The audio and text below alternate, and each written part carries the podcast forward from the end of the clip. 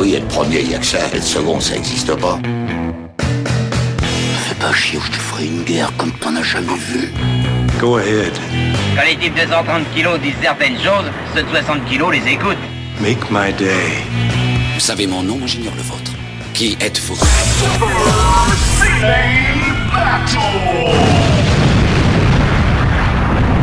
Le second, c'est un con.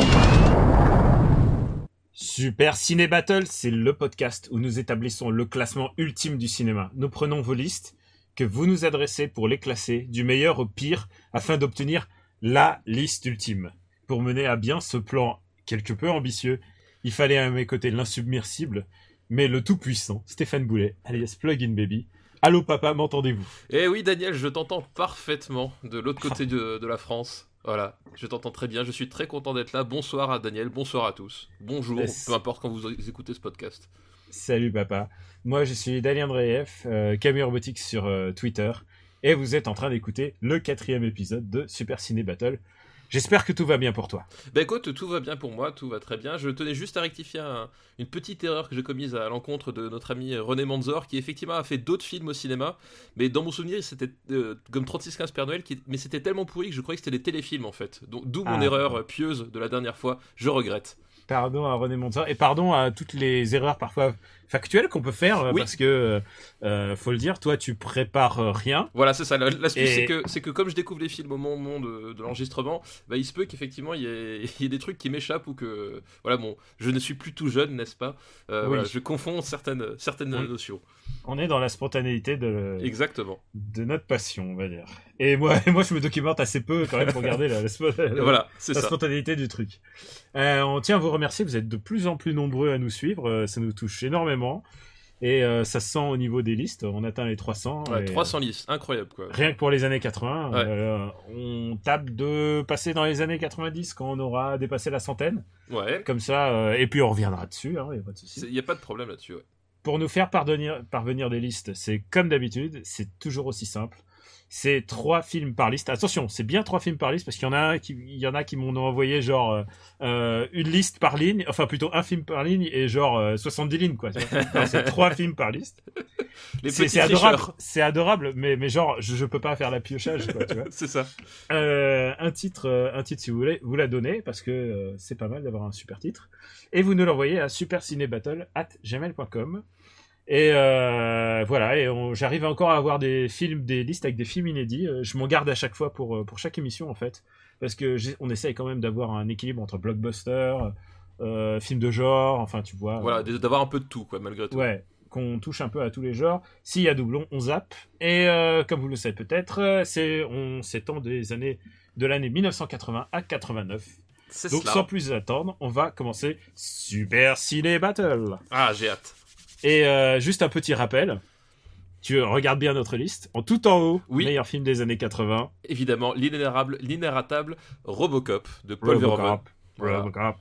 Euh, Thank you for your cooperation. Exactement. Deuxième Akira, Akira, qui, qui est passé sur Arte. qui est parti c'est sur Arte, qui était au moment de l'enregistrement encore disponible en, en HD, en rediffusion. Et euh, si vous l'avez pas vu, c'était vraiment l'occasion de le voir. Euh, ensuite, on a Blade Runner. Ouais. Ensuite, Riders of the Lost Ark. voilà, The Thing. Et après, Back to the Future, euh, E.T., Elephant Man, Predator, Who Framed Roger Rabbit, et Ran, qui, qui était le, le top 10, bizarrement. C'est ça. Et, on Mais a- ah, et, et quand même, le rebondissement de la fois dernière, il faut quand même euh, dire que ça a été finalement euh, Cyborg qui perdait son, son trône. ouais, voilà, euh, voilà. c'est ça.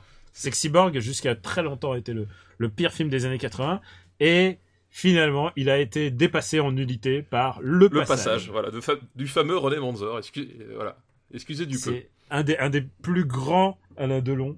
Ah Euh, oui, oui, c'est- un Alain Delon complet, total. euh, C'est presque un Alain Delon somme, j'ai envie de dire, ce film. ah, il résume. Eh ben, comme je, je vais pas encore me relancer en anti-Alain Delonite, mais voilà. Eh ben, écoute, je pense qu'on est parti pour la première liste. On est parti. Alors, la première liste, euh, elle s'appelle Hey mec J'essaye de la faire avec, euh, Avec l'accent cool, c'est ça avec l'accent cool. Elle s'appelle Hey mec Et le premier film est très logiquement Beverly Hills Cop. Ah, bah oui, forcément. Eh mec C'est plutôt comme ça. Euh, Réalisé de... Ba- Voilà, exactement. Hey mec Réalisé de, par euh, Martin Brest. Tout à fait, avec Eddie Murphy. Eddie Ouais. Murphy. Et Emek euh, est accrédité au, au compte de Med Hondo, qui Oui. est le, le, Le, le dou- doubleur. Le doubleur, le, fameux doubleur, tout à fait. Oui, Qui, euh, qui fait aussi le, qui le double aussi dans euh, l'âne dans Shrek, c'est ça? Oui, c'est ça, exactement, Voilà. exactement. Et euh, donc, bah, le flic de Beverly Hills, c'est l'histoire d'Axel Follet, flic de de Détroit, qui dont un de ses copains se fait buter. Et, euh, la, piste remonte jusqu'à Beverly Hills et voilà, tout joue sur le, choc des cultures entre un flic noir de Détroit qui débarque à Beverly Hills avec un avec des flics euh, tout blancs, euh, voilà, dans une ville ple- pleine de fric. Voilà, c'était la, la révélation d'Eddie Murphy, en tout cas en France, ce film, parce que les Américains le connaissaient déjà du Saturday Night Live et, et de, de toutes les comédies qu'il avait pu faire à la, télé, mais voilà, c'était le Ah, phénomène. il, était déjà une, il est déjà une superstar, mais c'était euh, Voilà, une c'est- star de stand-up. une star de stand-up aux États-Unis. Enfin, tu vois, en France, Mm. c'était, enfin, à l'époque, euh, aujourd'hui, c'est plus pareil, mais à l'époque, c'était pas le genre de truc qui traversait facilement euh, la Manche. Et euh, voilà, c'était, euh, en tout cas, de l'autre côté de l'Atl- de l'Atlantique, c'était la découverte du, du phénomène d'Eddie Eddie Murphy, quoi. Ça l'a, sacralisé. ouais. Voilà. Le projet a été proposé à toutes les stars euh, du moment, en fait. Oui, c'est, Genre, Il a été proposé à Stallone, euh, il a été proposé à genre à Mickey Rourke. euh, et, et c'est marrant parce Ah. qu'aujourd'hui, c'est, enfin, un truc, Ouais. tu peux pas imaginer le flic de Beverly Hills. euh, autrement qu'avec Eddie Murphy enfin je veux dire c'est aujourd'hui c'est quand on te dit voilà quand on te fait défiler ce genre de nom tu ça, ça te fait vraiment très bizarre quoi Et c'était un vrai pari de, de mettre. bah, je crois que c'est en tout cas de mon vivant, c'est la première fois qu'il y avait une star noire euh, à l'écran, quoi. Enfin, Bon, en tout- genre euh, en tout cas sur ouais, sur, sur un film en tout cas de, film hollywoodien. de, de- de ce calibre-là, quoi. C'était euh, effectivement un pari, un pari qu'ils avaient fait, quoi. Et il faut voir que à chaque fois, que ce soit à la télé ou au cinéma, c'est toujours des, des, mi- des micros avancés comme ça. Genre, eh, tout d'un coup, il y a une genre Sony Spoon. J'avais compris que c'était quelque chose d'important pour plein de gens parce que justement, c'était pas c'était pas un white boy pour une fois, ça changeait quoi. Ouais, c'est ça, exactement. Ouais, c'était Et il y a un autre truc dont, dont il faut parler, c'est quand même la musique synthé. exactement la, la musique synthé de Harold Faltermeyer avec le. Ah, j'adore quand, tu- j'adore quand tu- il le prononce. Redis-le, redis-le-moi. Harold Fal- Faltermeyer. et qui s'appelle Axel F. Et, et c'est un- tout a été fait contre la genre on tout a été fait euh, dans la contrainte parce que on lui a dit non non faut tu peux pas appeler euh, tu peux pas appeler un thème Axel F quand même c'est ça. et lui il a fait bah si vous allez voir et ça a été un énorme carton Ouais, évidemment Ça a été un énorme carton. Ouais, c'est vrai que enfin, c'est, euh, marrant parce que, c'est, pour le coup typiquement années 80, mais c'était cette époque où le, justement, t'avais plein de, de films d'action que tu reconnaissais à, à une ligne de, euh, du, thème principal, une espèce de ligne synthé, etc. Enfin, c'était, euh, c'était un truc qui était assez en vogue et lui, il s'en tirait vraiment, euh, vraiment super bien. Enfin, ça te restait en tête, quoi. Tu sortais, t'avais le, la c'est vraiment en ce qu'on appelle aujourd'hui de la synth pop quoi. Ouais, c'est ça, exactement. et euh, moi j'ai une grande tendresse pour ce film très très grande Ah oui, le, tendresse. ouais, ouais, le flic de Euh, le 1 en tout cas euh, parce que c'est vraiment c'est l'anti buddy movie il est tout seul et il se moque justement de l'entité buddy movie euh, des- Oui, des parce que justement, des- voilà, du gros blanc et du et du genre il- c'est vraiment euh, c'est Laurel et Hardy quoi les, C'est ça, les exact- autres flics. exactement. C'est c'est parce qu'effectivement, il y a la dimension buddy movie. Il faut dire qu'elle est assumée par le, le couple de flics de Beverly Hills qui, euh, qui l'accompagnent, qui sont censés le surveiller. Et, euh, Et pour, euh, vous- et pour voilà. expliquer pour expliquer à ceux qui connaissent pas euh, euh, Beverly Hills euh, c'est Neuilly hein, comparé Oui, c'est à- ça. à- C'est- C'est Neuilly, quoi. C'est c'est- c'est ça. C'est exactement c'est ça. super impliqué.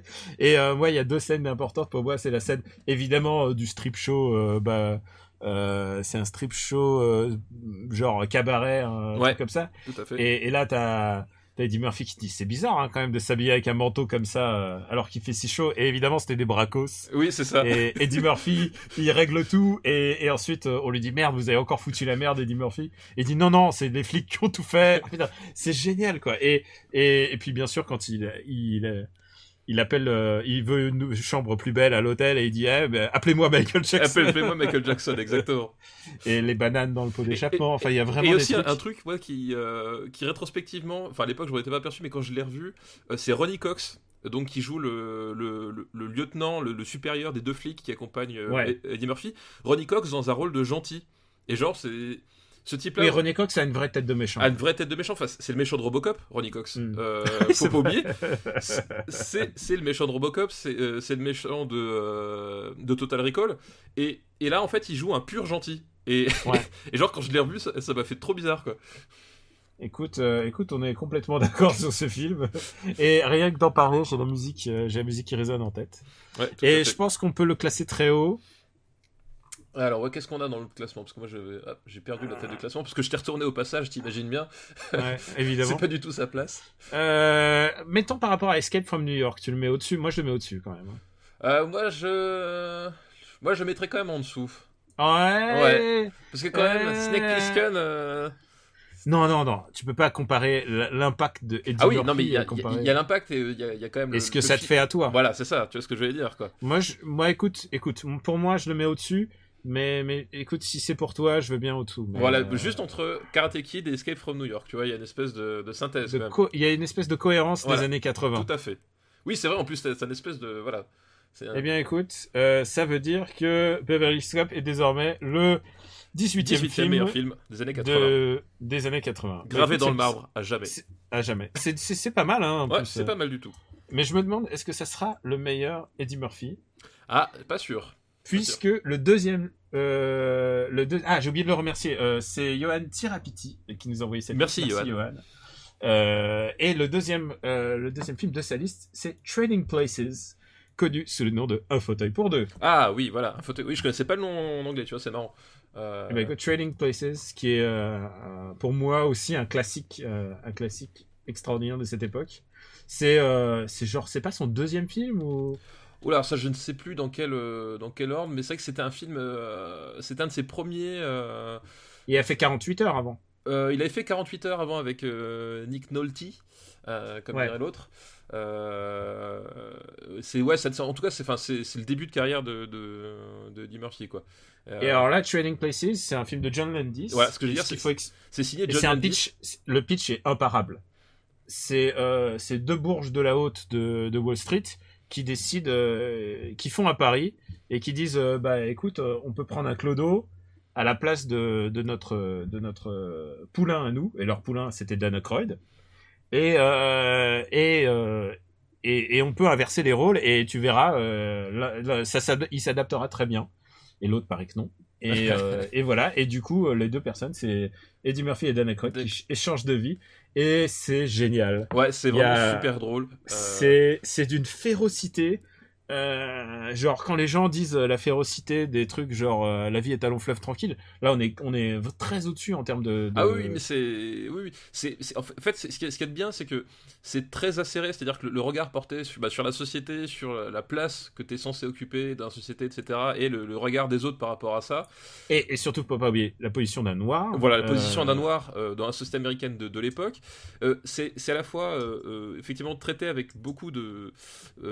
comment dire Enfin, f- f- oui, beaucoup de férocité, beaucoup de, justesse, mais ça, ça, ça rentre jamais dans le côté euh, pensum. Ça, ça oublie jamais d'être drôle, ça oublie jamais d'être dans le rythme du, film, etc. Enfin, euh, c'était tout le talent de John Landis à l'époque. Enfin, pour ceux qui ne remettent pas, c'était quand même le réalisateur de, des Blues Brothers. des Blues Brothers qui est classé 14e de notre Euh, liste. voilà, et c'est quand même un type qui, qui savait vraiment euh, mêler le propos au spectacle. Enfin, il oubliait jamais les, les deux composants de son film et, et tout cohabite vraiment bien euh, tout, tout du long, quoi.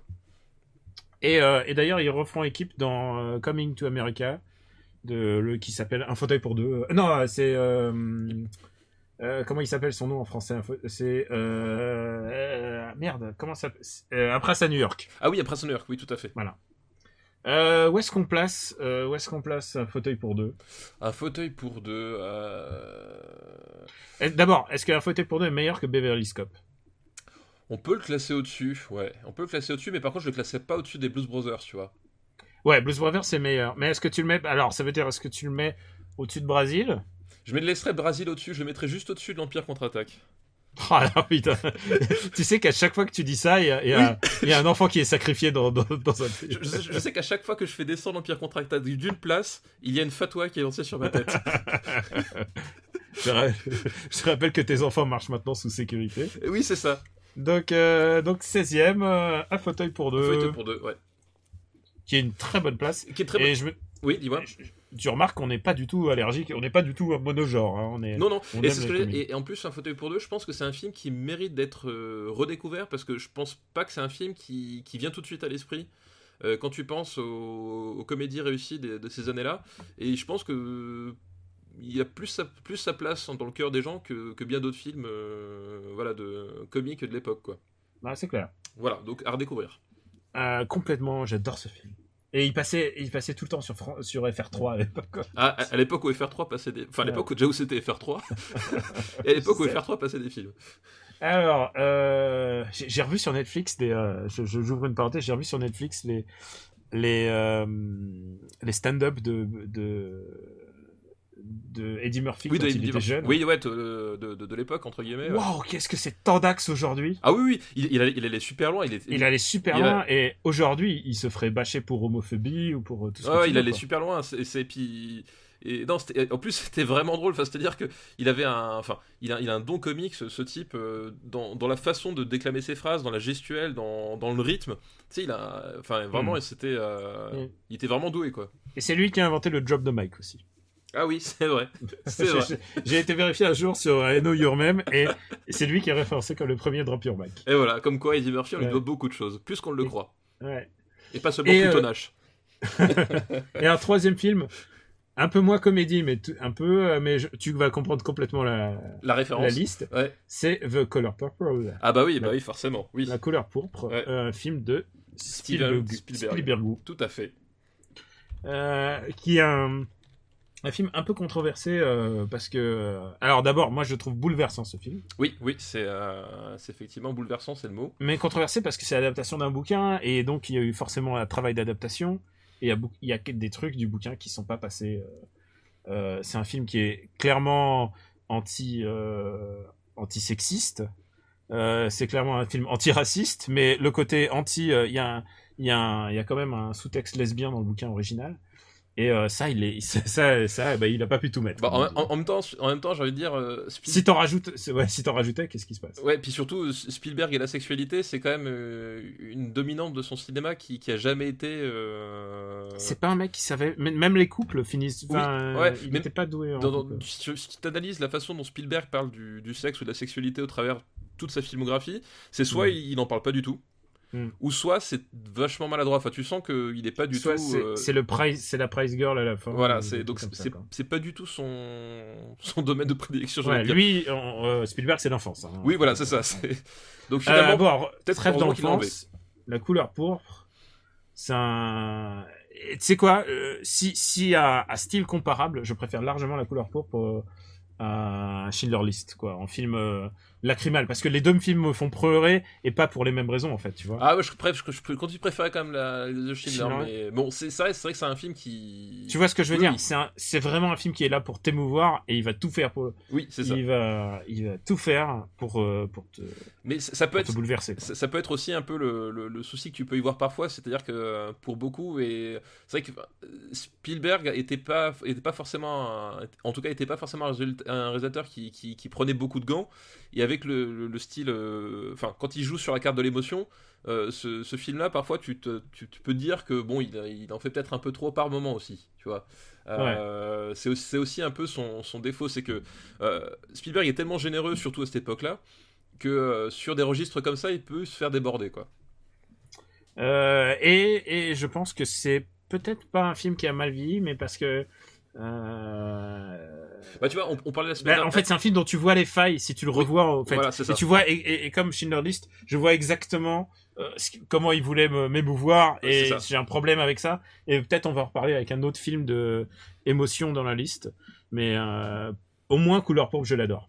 Non, mais je, Bah, je- vraiment, je- vois un fait. Mais, c'est- vrai que c'est un, c'est un, mais c'est un film qui peut, voilà, qui, qui, tu, tu, tu sens, voilà, comme, comme tu dis, tu, tu sens que le, qu'à un moment donné, les, les façons de t'emmener là où il veut t'emmener, euh, bon, parfois c'est, un peu gros. Mais voilà. Bah écoute, euh, où est-ce qu'on va le mettre? Euh, Où est-ce qu'on le met? Où est-ce qu'on le met Du coup, je suis resté sur les deux Ah. Schindler. Eh, euh, un jour on va la faire. Hein, Ah, on va la faire, euh, ah, ça c'est obligé. Hein. Euh, donc la couleur. Enfin, on va pas la faire. On va, on va, on va en parler. c'est ça. S'il te plaît. Nous n'y sommes pour rien. Voilà. Euh, Je regarde une autre production Spielberg. Je vois Fievel, tu vois. Ouais, Fievel, que j'ai vu d'ailleurs, euh, anecdote, euh, j'ai vu cette semaine euh, Fievel et le Nouveau Monde au cinéma avec ma fille, parce qu'il repassait Ah, au cinéma. elle a quel âge. Elle a quel âge 8 rappelle-nous ans. 8 ans. 8 ans. Ça doit être génial. Et, euh, et c'était plutôt cool. Est-ce qu'elle a compris tout le truc, toute la beauté de la métaphore euh, Bah, elle a pas, elle a pas du les, peuple opprimé elle, elle a pas les, le- les références historiques, mais en tout cas le, le, le côté, le, peuple qui cherche un meilleur monde parce qu'il est opprimé chez lui, ça, ça elle l'a saisi. Après, voilà, le, fait Bah, la soit- preuve, c'est que t'as déménagé, euh, t'as quitté séparés. C'est ça. Après, le, fait, le fait que c'est la métaphore des juifs et que euh, voilà, il y, a- il y a tout un passé historique, ça forcément, ça lui échappe. Il lui reste que- tout le temps d'apprendre. Et, quand, je, quand je vais venir la voir, je vais lui, je vais lui apprendre l'histoire. Exactement. Tonton Daniel, raconte-nous Tonton l'histoire. Daniel sera là. Alors, euh, où est-ce qu'on peut mettre euh, Écoute, euh, tu vois, Karate Kid est un film plus important pour moi. Je peux comprendre. mais, mais Je peux comprendre. Euh, Je le mettrais pas loin de Fievel quand même. Bah moi, je, si on le mettait juste au-dessus de Fievel finalement, D'accord, juste au-dessus de Fievel, Ouais. mais sous Karate Kid. mais sous Karate Kid quand même. Euh, la couleur pou- Et je pense que, franchement, euh, tu sais, il y y a des détracteurs de ce film. Et je crois que, et je crois que c'est pas une place déshonorante pour un film qui a, qui, qui, qui a encore du mordant aujourd'hui, mais qui en même temps, à chaque fois que je le vois, je, je comprends exactement pourquoi, pourquoi, Pourquoi il a des détracteurs euh, oui. ouais, pourquoi, Oui. et surtout pourquoi je pourrais avoir un, pas un rejet, mais Oui, non, mais tout à fait, tout à fait. Ouais. bon, Bah, bah, continue. C'était, c'était pas l'exercice, c'était le plus doué à l'époque en tout cas, quoi. Ouais. Bon bah, écoute, on remercie Johan euh, Thirapi- Merci. Et euh, c'est une très bonne liste. Ouais, très et, bonne on... et on passe à... Alors attention, double liste, c'est ça qui est incroyable. C'est que j'ai reçu exactement la même liste de ces deux personnes. Et qui sont les heureux élus? Et alors, c'est Christophe Delamont- Delamotte Bonjour, Christophe Delamotte. et El Chapucero sur. Twitter. Bonjour, merci. Et l'un, ils nous ont... L'un s'appelle... euh, l'un a appelé sa liste les teen movies des 80s Ouais, et l'autre l'a appelé John Hughes Smells Like Teen Spirit. voilà, bah, no- normal. voilà. Je Eh pense, que- écoute- je pense deviner là, les films qu'on va évoquer, ou en tout cas, au moins un- Premier un, ou deux film. d'en- un ou deux d'entre eux. Ah bah non, je pense que tu les, tu les connais tous. Premier film, c'est Ferris Bueller's Voilà, Day Off. Day Off. La folle journée Folle de journée- Ferris Bueller. Ferris Bueller, ouais, tout à fait. Donc, Un film que, que je regardais en classe de neige, hein, pour moi. ah oui, tiens, c'est marrant. Genre, c'était le film que j'ai découvert en classe de neige et tu sais, la musique. Ouais, c'est ça. Et je genre, je me dis, mais qu'est-ce que c'est que ce film? Ouais, L'histoire vite fait de Ferris Bueller Days Off, c'est ben, c'est ni plus ni moins que ce que dit le titre, c'est-à-dire euh, Ferris Bueller qui est un adolescent euh, qui décide de sécher, euh, sécher le lycée euh, pour se rendre à, à Chicago et voilà et passer du bon temps à Chicago, en globalement quoi. Euh, Voilà. Le, le- le pitch c'est ça. Et euh, évidemment, euh, le plan tourne mal. Bah évidemment, bah, on est au cinéma, tout se passe pas tout à fait comme prévu. Voilà. euh, voilà. C'est avec le jeune c'est Mathieu Broderick, non Matthew Broderick, qu'on retrouvera plus tard dans Godzilla, en train de d'attraper un câble à haute tension à main nue pour le mettre dans la gencive de Godzilla. C'est lui-même, c'est ça. aidé de Jean Reno. J'adore, on adore résumer les carrières à des arcs. Ah. C'est le meilleur et le pire. C'est ça, exactement. Et, et on finit souvent avec Jean Reno, avec McTiernan, on avait fait pareil. Ah ouais, c'est vrai que. ah, le, ah, le pauvre, le pauvre McTiernan. C'est ça. Donc, euh, ouais, Ferris Bueller, bah en fait, ce qu'il y a. Ce qui est de, de- de marrant dans Ferris Bueller, enfin de marrant, euh, d'intéressant dans Ferris Bueller, c'est bah, ses personnages principaux, c'est qu'en fait, c'est euh, c'est pas un ado comme les autres, c'est-à-dire que c'est- c'est l'ado positiviste par excellence, quoi. Ouais. Ferris Bueller, c'est le type, euh, tout le monde l'aime, il est super cool, il est super positif surtout, il, veut croquer la vie. Enfin, il y a un côté, euh, genre, c'est pas l'adolescent tel que tu, tu te l'imagines euh, comme ça, c'est vraiment l'espèce d'adolescent idéalisé, si tu veux. Ouais, c'est clair. C'est plus encore que Marty McFly, tu vois, t'as vraiment un côté... euh, Et euh, c'est un truc de. Il brise le quatrième mur tout le temps. Oui, oui, tout à, tout à fait. Bah, ça commence déjà par ça, je crois, si je me souviens bien, Ouais. le film. euh, Dès le premier et le deuxième plan, il ouais. s'adresse directement au spectateur, euh, il, il lui parle, quoi, il l'interpelle. Hmm. Eh bien, écoute, où est-ce qu'on va mettre Ferris Bueller? Où est-ce qu'on met Ferris Bueller? Alors ça c'est une bonne question. Euh, quand même assez haut malgré tout Ferris Bueller euh, Days of. Alors, il faut dire que John Hughes, euh, qui était un, un réalisateur pas décrié, mais extraordinairement sous-estimé, Oui, ouais, tout à fait. euh, qui est qui, qui a fait d'énormes succès commerciaux. Il est tom- il s'est complètement éloigné, il s'est complètement éloigné à un moment de, de ré- réalisation. Il n'a pas réalisé après un- une certaine date.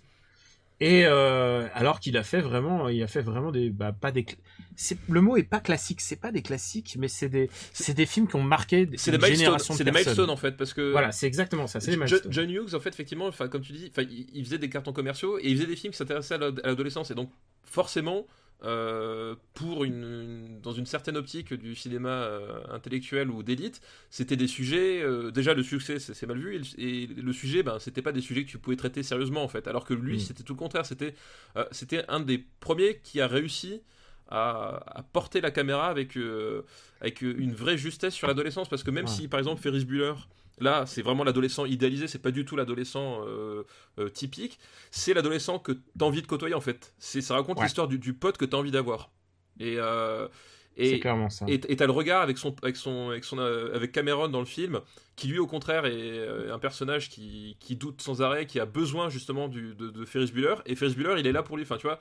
Et c'était ça vraiment le, le- la, la force du film c'est que c'est un euh, on- les gens parlent de feel good movie c'est ça. Enfin c'est vraiment le film qui, qui te tracte vers euh, qui, qui te qui, qui te fait dire que être ado ouais il y a des trucs euh, qui vont pas mais à un moment donné tu peux aussi euh, trouver des ressources euh, Que- tes potes quoi C'est pas le, le ce propos, c'est pas c'est pas si dur d'être ado, c'est que tu peux aller au-delà. Voilà, exactement, c'est exactement Ouais. ça. C'est vraiment ça. C'est tu, tu, ouais, il y a des, fois c'est gars, mais tu peux, voilà, tu, tu peux voir la vie sous un autre angle parce que bah, t'es encore ado et t'as encore la possibilité de le faire. Et, et ça, c'était un truc. Enfin, c'était un des premiers ou peut-être même le premier à, à montrer ça de façon aussi aussi juste et, et Ouais. aussi euh, aussi exaltante, quoi. Ouais. Et alors j'ai dit qu'il faisait pas, c'est pas des classiques, c'est, il y a des classiques clairement, et on va les voir après dans, dans, dans la liste. Et là je regarde, euh, où est-ce qu'on va le mettre aujourd'hui? Où est-ce qu'on le met On le met, on le met quand même au-dessus d'Over the Top. Attends, rigole pas. On le met au-dessus d'Over the Top, d'accord. Euh, Non non, mais même, euh, je suis d'accord, mais euh, tu vois, je vois The Goonies, Fievel, euh, Couleur Pourpre, quelque chose là-dedans quoi. ah, moi, je le mettrais quand même. Hmm.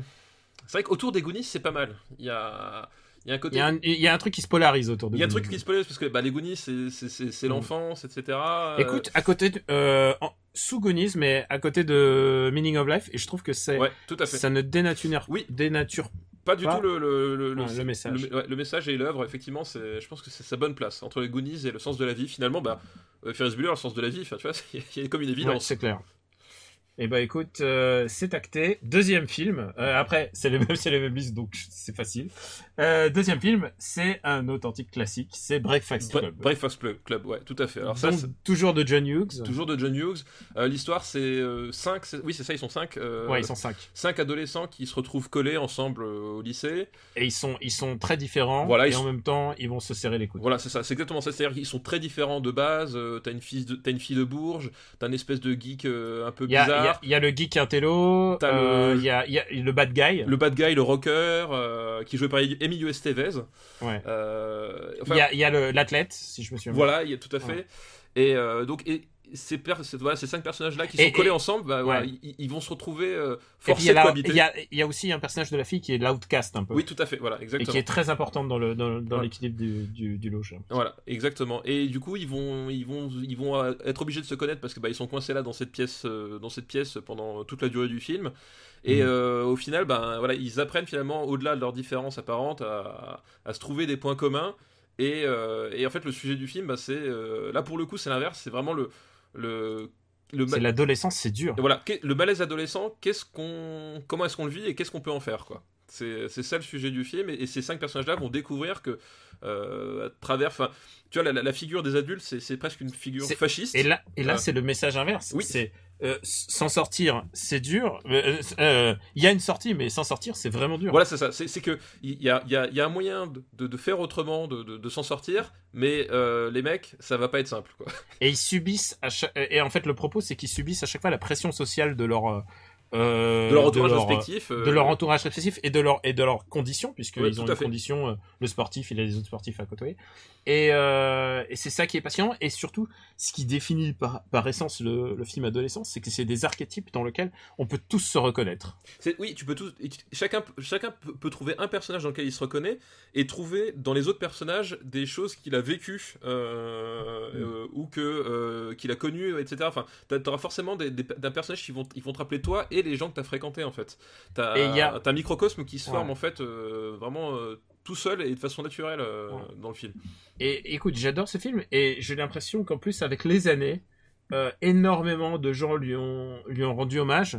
C'est vraiment un film qui qui a trouvé qui a eu une deuxième une deuxième vie presque parce que énormément de gens euh, ont euh, ont calqué le modèle du, de déroulement du film Oui, tout à fait. Euh, un peu un peu de la manière dont Rashomon s'est fait piller. oui, c'est ça. C'est bah, le Rashomon du film du teen movie en fait. c'est hein. le Rashomon du team movie. Tout à Oh, fait. putain. C'est voilà, Breakfast Club, on peut pas le résumer autrement. C'est le Rashomon du teen movie quoi. Et, et, et on le retrouve dans, on l'a retrouvé genre les exemples genre que ça soit Dawson, que ça soit euh, euh, euh, y- euh, comment s'appelle ce film avec euh, Emma Emma Stone euh, euh, Young euh, Young A euh, Easy Easy A Ah oui, Easy A, oui, tout à fait. Easy Oui. A euh, qui est vraiment qui, qui est complètement axé là-dessus puisque à un moment elle le fait même carrément regarder le film tu vois Oui, tout à fait. Euh, et et c'est à tel point que c'est devenu presque pas un film documentaire mais un film euh, témoin de ce que tu ressens quand t'es ado Oui, c'est ça. Oui, exactement, exactement. C'est un film qui, réussit à, capter vraiment tout- toutes les, bah, toutes les frustrations, puis toutes les tout, tout, tout, tout ce que tu subis quand t'es ado, même Mm. si tu t'en rends pas forcément compte, etc. Ah, euh, je me souviens, attends, je- ça vient de me revenir. Dans Pitch Perfect, je crois que. Tu l'as vu le Pitch, Pitch Perfect ou pas? Pitch Perfect, oui, je l'ai vu, oui. Ouais. Dans Pitch Perfect, euh, la nana, elle, elle, euh, à son rival, elle lui fait Oui, découvrir. oui, euh, ouais, tout à fait, elle exact. lui fait découvrir Break- Breakfast Breakfast Club, ouais. dont, euh, du coup, la, le- la, la chanson euh, par Simple Minds De Simple Pies, exact- exactement. est devenue, genre, euh, Don't, forget, Don't You Forget About Me, est devenue une espèce de Bah, c'est, d'hymne. oui, c'est un hymne. C'était, oui, c'est devenu le cri de ralliement presque, tu vois, euh, Ouais. Simple Minds, quoi. Pour toutes ces raisons, je pense qu'on va bien classer ce film. Ah bah oui, non mais honnêtement, et en plus, euh, comme tu dis, ça fait partie euh, de ces films à vraiment à redécouvrir, qui, qui, qui se bonifient vraiment avec le temps, parce que Ah ouais, c'est vraiment ils, très, ils très vont au-delà du, bah voilà, au-delà de, de, de Simple Minds, au- au-delà de euh, du, du look euh, rock euh, Mm. typiquement années 80 machin, de ça, du personnage. Finalement, au-delà de, de, de cet aspect Ouais. primaire, t'as vraiment une- une- des personnages qui existent et un et, et, et- et cette façon de capter euh, voilà tout ce qui tout ce qui nous a fait chier euh, tous dans, Mm. dans l'adolescence et qui nous dit euh, les mecs il y a moyen d'y arriver c'est dur mais on peut quand même y arriver aussi Et malgré il tout le, fait, il le fait surtout sans être racoleur et sans, tu sais, genre. euh, sans complaisance cette, cette famille, c'est la tienne. Non, non, C'est pas ça du tout. Il, ouais. il te dit, il te dit, il est- ils sont, ils sont fucked up à leur manière, et toi, tu l'as été sans doute aussi. Exactement. Et tu l'es peut-être en ce moment. Et, et justement, et, et, euh, et c'est un film qui, bah, c'est un film réalisé par un adulte, mais qui, c'est pas un adulte qui regarde ses, ses adolescents avec un regard d'adulte de sanction ou de quoi que ce soit. C'est un film qui, c'est un film réalisé par un adulte qui se rappelle et qui se met au niveau de ses adolescents et qui se rappelle, qui, qui, se- qui se met vraiment à leur niveau. Et, et ça, euh, ça c'est un truc. Enfin, t'as pas de condescendance quoi. Et ça, Mm. c'est génial. Ah non, non, mais pour, pour toutes ces raisons, c'est le chef-d'œuvre de John Hughes, cla- Oui, clairement. clairement, oui, oui, c'est, Sans aucun sans aucun souci. problème, Ouais. et c'est pour ça qu'on va le mettre assez haut. Ouais, tout à fait. Euh, écoute, je vois les alentours de Aliens, Ghostbusters, Blues Brothers. Euh, écoute, on peut le mettre, euh, on peut le mettre, par exemple, juste en dessous de Ghostbusters. Écoute, d'accord, hein. c'est bon. Breakfast Ouais. Club. Écoute, hop. Ça fait une place de moins pour un masse travail, je dis ça pour la sécurité de ta famille. Écoute, ça, ça fait qu'il est 14e meilleur film de tous, les, Et alors, tu- de, tous les temps des années 80. Tu, tu vas rire, je, je suis en sécurité parce que j'ai découvert par internet que j'ai des. euh, près de chez moi, j'ai au moins deux homonymes qui habitent près de chez moi, mais pas chez moi. Donc, en fait, je, je- je regarde tous les jours dans le journal, si eux meurent, je sais qu'on me cherche, tu vois. Et les mecs, il y a un mec qui veut passer dans toutes les maisons qui fait Sarah Connor. C'est ça. Stéphane Boulet. Bon, et, et troisième film de la liste de nos amis Chapucello et Christophe Delamotte, c'est Weird Science, évidemment, Bah oui, forcément, du coup, c'était euh, c'était le qui troisième. euh, qui s'appelle Une créature de rêve. Une créature de rêve, tout à fait, c'est ça. Et. Euh... Et Oui, vas-y, voilà, vas-y. vas-y, vas-y, vas-y. Non, non, toi, non, vas-y, je t'en prie, Daniel. Bah écoute, euh, c'est le rêve de tout un chacun, c'est ça. puisque c'est euh, puisque c'est euh, c'est l'histoire d'une d'une fille euh, robot qui naît de elle est quoi d'une cassette vidéo? Non, c'est parce que j'ai une tendance. Le problème de ce film, c'est que j'ai une tendance à le confondre avec, Avec la le- série qui est Ah oui, avec nom de code Lisa, du coup, là, la Nom fameuse, de code Lisa. la Et série. euh, et aussi parce que ça a fait naître tellement d'archétypes, ça a fait naître aussi le, tu sais, le syndrome Video Girl Eye. Oui, C'est la fille de tes rêves qui débarque, euh, ouais. Je, je- je crois, qui débarque. Dans mon souvenir, c'est euh, c'est c'est pas un programme, enfin c'est Ah oui, euh, un programme il- il informatique en fait. Il- Ils la font comme le, le, le monstre de Frankenstein. en voilà, fait. c'est ça. Il, a- Voilà, il a pardon. programme euh, dans, dans un ordinateur. Ouais, tu vois, moi, cassette vidéo, j'ai tout de suite pensé à Video Girl Eye, alors que pas du tout. Eh ben, écoute, euh, écoute, évidemment, euh, évidemment, c'est pas aussi bon que Bah, euh, que Breakfast Club. C'est pas aussi bon. Bah, déjà, c'est pas aussi profond. On est plus dans le. Là, pour le coup, on est plus dans, dans le. C'est un gag. Voilà, on est plus dans le gag, plus dans le dans le délire, dans le fantasme finalement. On reste toujours dans l'adolescence, mais Mais On- c'est un film qui allait écrire car, li- littéralement toute la sexualité du Japon pour les 30 années à ah non mais bien sûr, non mais même Puisque, puisque le coup de la, de la femme rêvée, euh, c'est exactement Bah, le Lolita, c'est le Lolicon. c'est ça, c'est ce qui a drivé finalement les scientifiques japonais dans la, dans la construction de leurs robots anthropomorphes. euh, tu regardes aujourd'hui, euh, la moitié des robots que anthropomorphes qu'on a, c'est des nanas qui correspondent à des canons de beauté. Donc, Ouais. tu, tu vois que globalement, effectivement, euh, il a participé de manière au moins indirecte à, à façonner toute une, toute une partie de la culture occidentale euh, aujourd'hui, Mm. quoi. Mais écoute, euh, je sais pas si on peut s'attarder trop là-dessus. Moi, je, je l'aime beaucoup moins. Je, Bah- je me souviens juste qu'il y a Robert Downey Jr. en très très jeune. En très très jeune, c'est ça, exactement. Ouais. exact- Et, et, et, et- et il f- et il fait plus naturel que dans euh, Civil War. Tu sais, quand Ouais, il avait vrai. rajeuni, tu sais. Ah oui. Ah oui, oui, bah c'est vrai.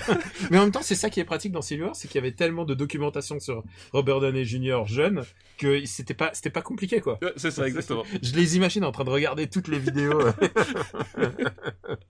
bon, où est-ce qu'on met ça? Euh, euh, bah, pour moi, je, je préfère Ferris Bueller, tu vois. Ah bah Euh, non, mais non, c'est mais je clairement- regarde, je regarde beaucoup plus bas quand même. Oui, oui, c'est- quand même pas Tu du vois, tout je- la même importance. Ça- Tu vois, je, je regarde le tableau, je préfère, je préfère regarder Willow que celui-là. Oh bah écoute, ça me va, ça me va. Et alors, Mais est-ce que, est-ce- donc au-dessus de Superman 3 au-dessus, bah oui, quand même au-dessus de Superman. En fait, c'est un, c'est un film euh, qui est attachant, mais qui, qui a quand même pas la portée de, bah, des deux autres dont on a parlé. Enfin, t'es t'es plus sur le même rayon, euh, ni même la même, euh, la même exécution, quoi. Ah non, non, mais c'est clair. Et euh, ouais, tu sens que le cap était passé un peu pour lui. Bah, tu, tu sens que voilà, oui, il, il arrivait à... Finalement, il avait dit ce qu'il avait à dire avec le. à- Pourtant, c'est un film de 85 quand même. Bah oui, mais euh, tu sais, un... le mojo d'un artiste, ça, s'épuise vite. Ouais. Mais écoute, euh, bah écoute, c'est pas mon Jolix préféré. mais, euh, mais être classé euh, devant. Devant. de- devant Papy fait de la résistance, c'est déjà pas mal. C'est un bel honneur que nous lui faisons. Voilà. Bah écoute, on remercie euh, à la fois El Chapucero Oui, et. Christophe Ouais, pour, tout la, fait. pour la même liste qui est très bonne. Ouais, très, très bonne inspiration. Alors, écoute, ça faisait longtemps qu'on n'a pas eu une liste d'un pote. Et alors, Greg, mon ami Greg, de Gaijin Dash, ah oui, le, le, vendeur de comics euh, book japonais, de c'est ça de mangas. Et euh, très bon par ailleurs. m'a envoyé une liste qui s'appelle Film dont le héros bosse plus de 35 heures par semaine. Qu'est-ce que c'est que ce nom de liste? Et alors, alors, et là, son premier film est L'aile ou la cuisse. Oh putain Alors, l'aile ou la cuisse, j'ai- M'a extraordinairement marqué. Je l'ai vu des milliards de fois. l'aile ou la cuisse, c'est euh, le premier de Funès que, euh, que mes enfants ont, euh, ont vu. Ils l'ont pas vu en entier. Mais, Ah bah, la fin est super flippante. mais la- oui, mais justement, ils ont vu, ils sont tombés sur la, sur la, sur la séquence de fin euh, qui se passe dans une espèce de d'usine de, euh, je sais plus ce que c'est, D'usine de poulet. d'usine de poulet, ah, c'est ça, d'usine de poulet.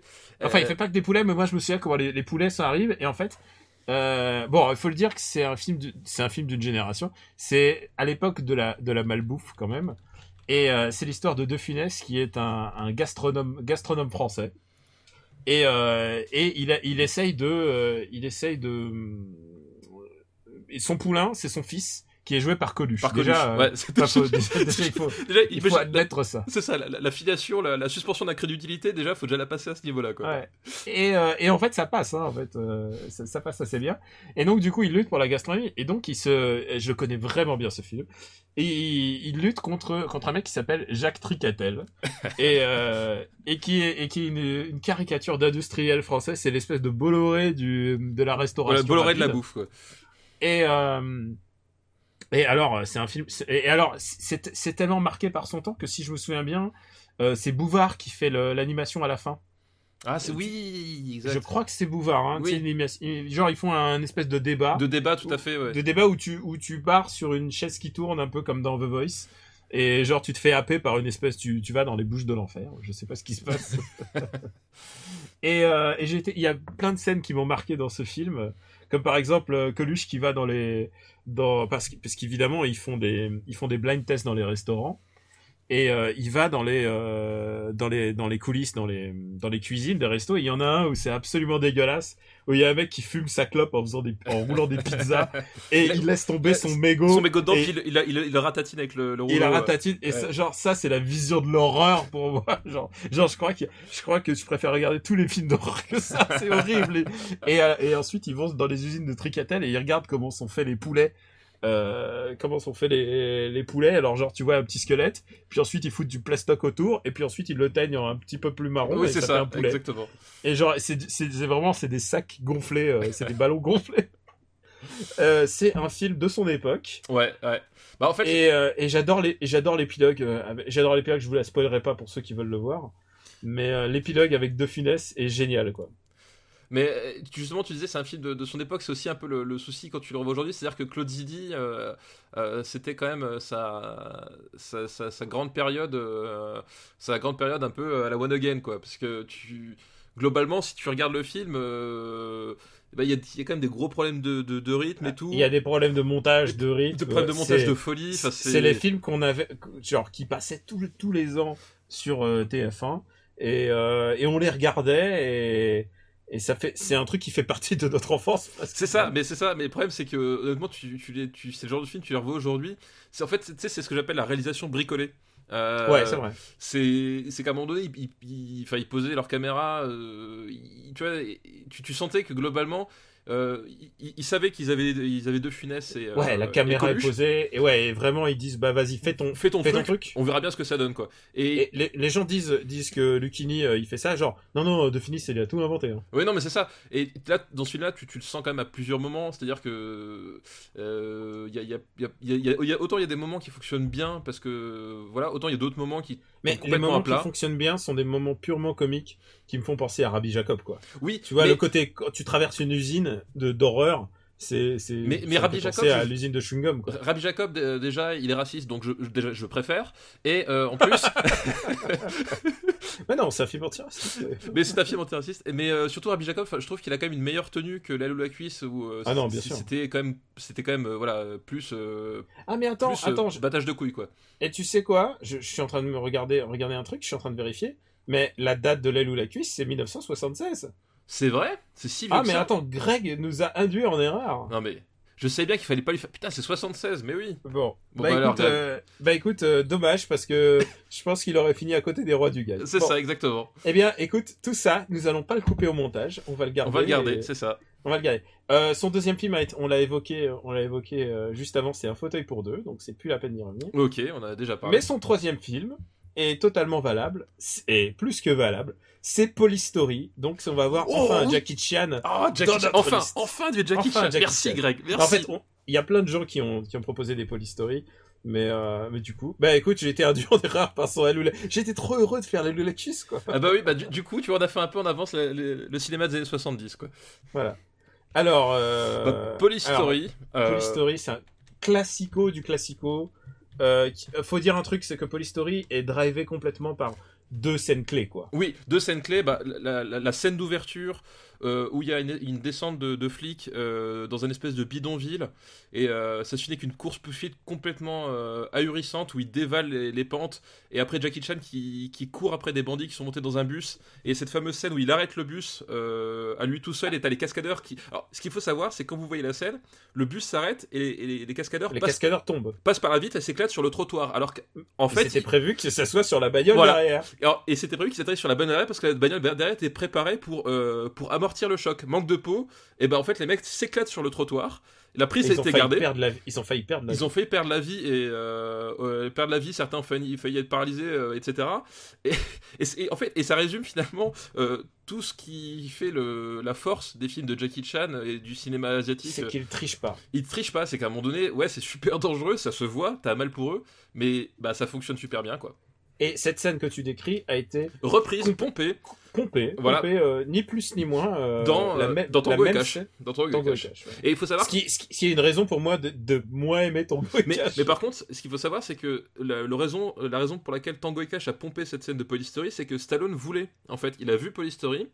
Et il s'est dit, il- putain, quelle scène. Et il a, il a dit à, à son réalisateur, il a dit, euh, il me faut une scène pareille, c'est mortel, quoi. Et donc, du coup, il oui, et littéralement, il lui a montré la cassette et voilà Voilà. ce qui s'est passé. Bah, il le refait, bah d'ailleurs, pour les plus curieux sur YouTube, j'ai fait un montage entre la scène de Tango et Cash et la scène de Polystory sur ma chaîne YouTube.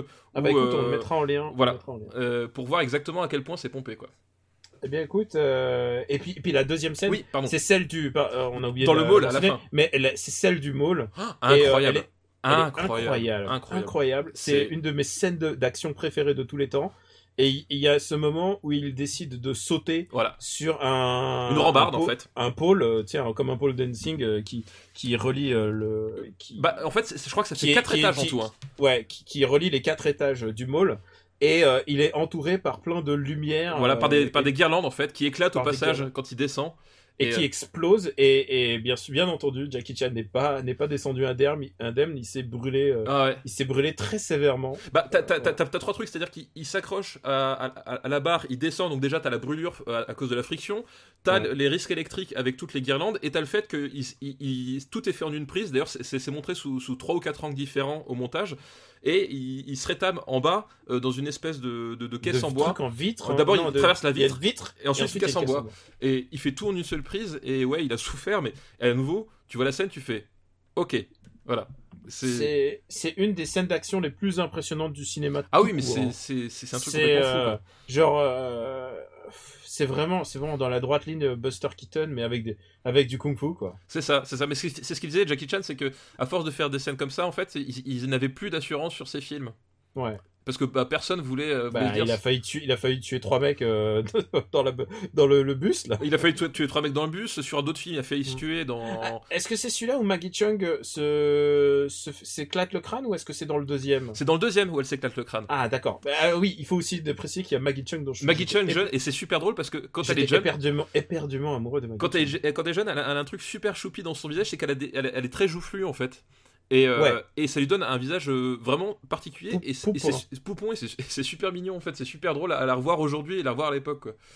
Ouais, c'est plus plus la même. Mais mais par contre bah elle, elle est, elle est, elle est tellement craquante. Ah bah oui, non, mais ça, euh, Elle est- aucun Elle souci est là-dessus. tellement craquante. Euh, écoute Police Story, euh, je regarde le très haut de, du top. Police Story, où est-ce qu'on va le mettre? Est-ce qu'on peut le mettre? Faut quand- On le met quand même en dessous de Predator quand même.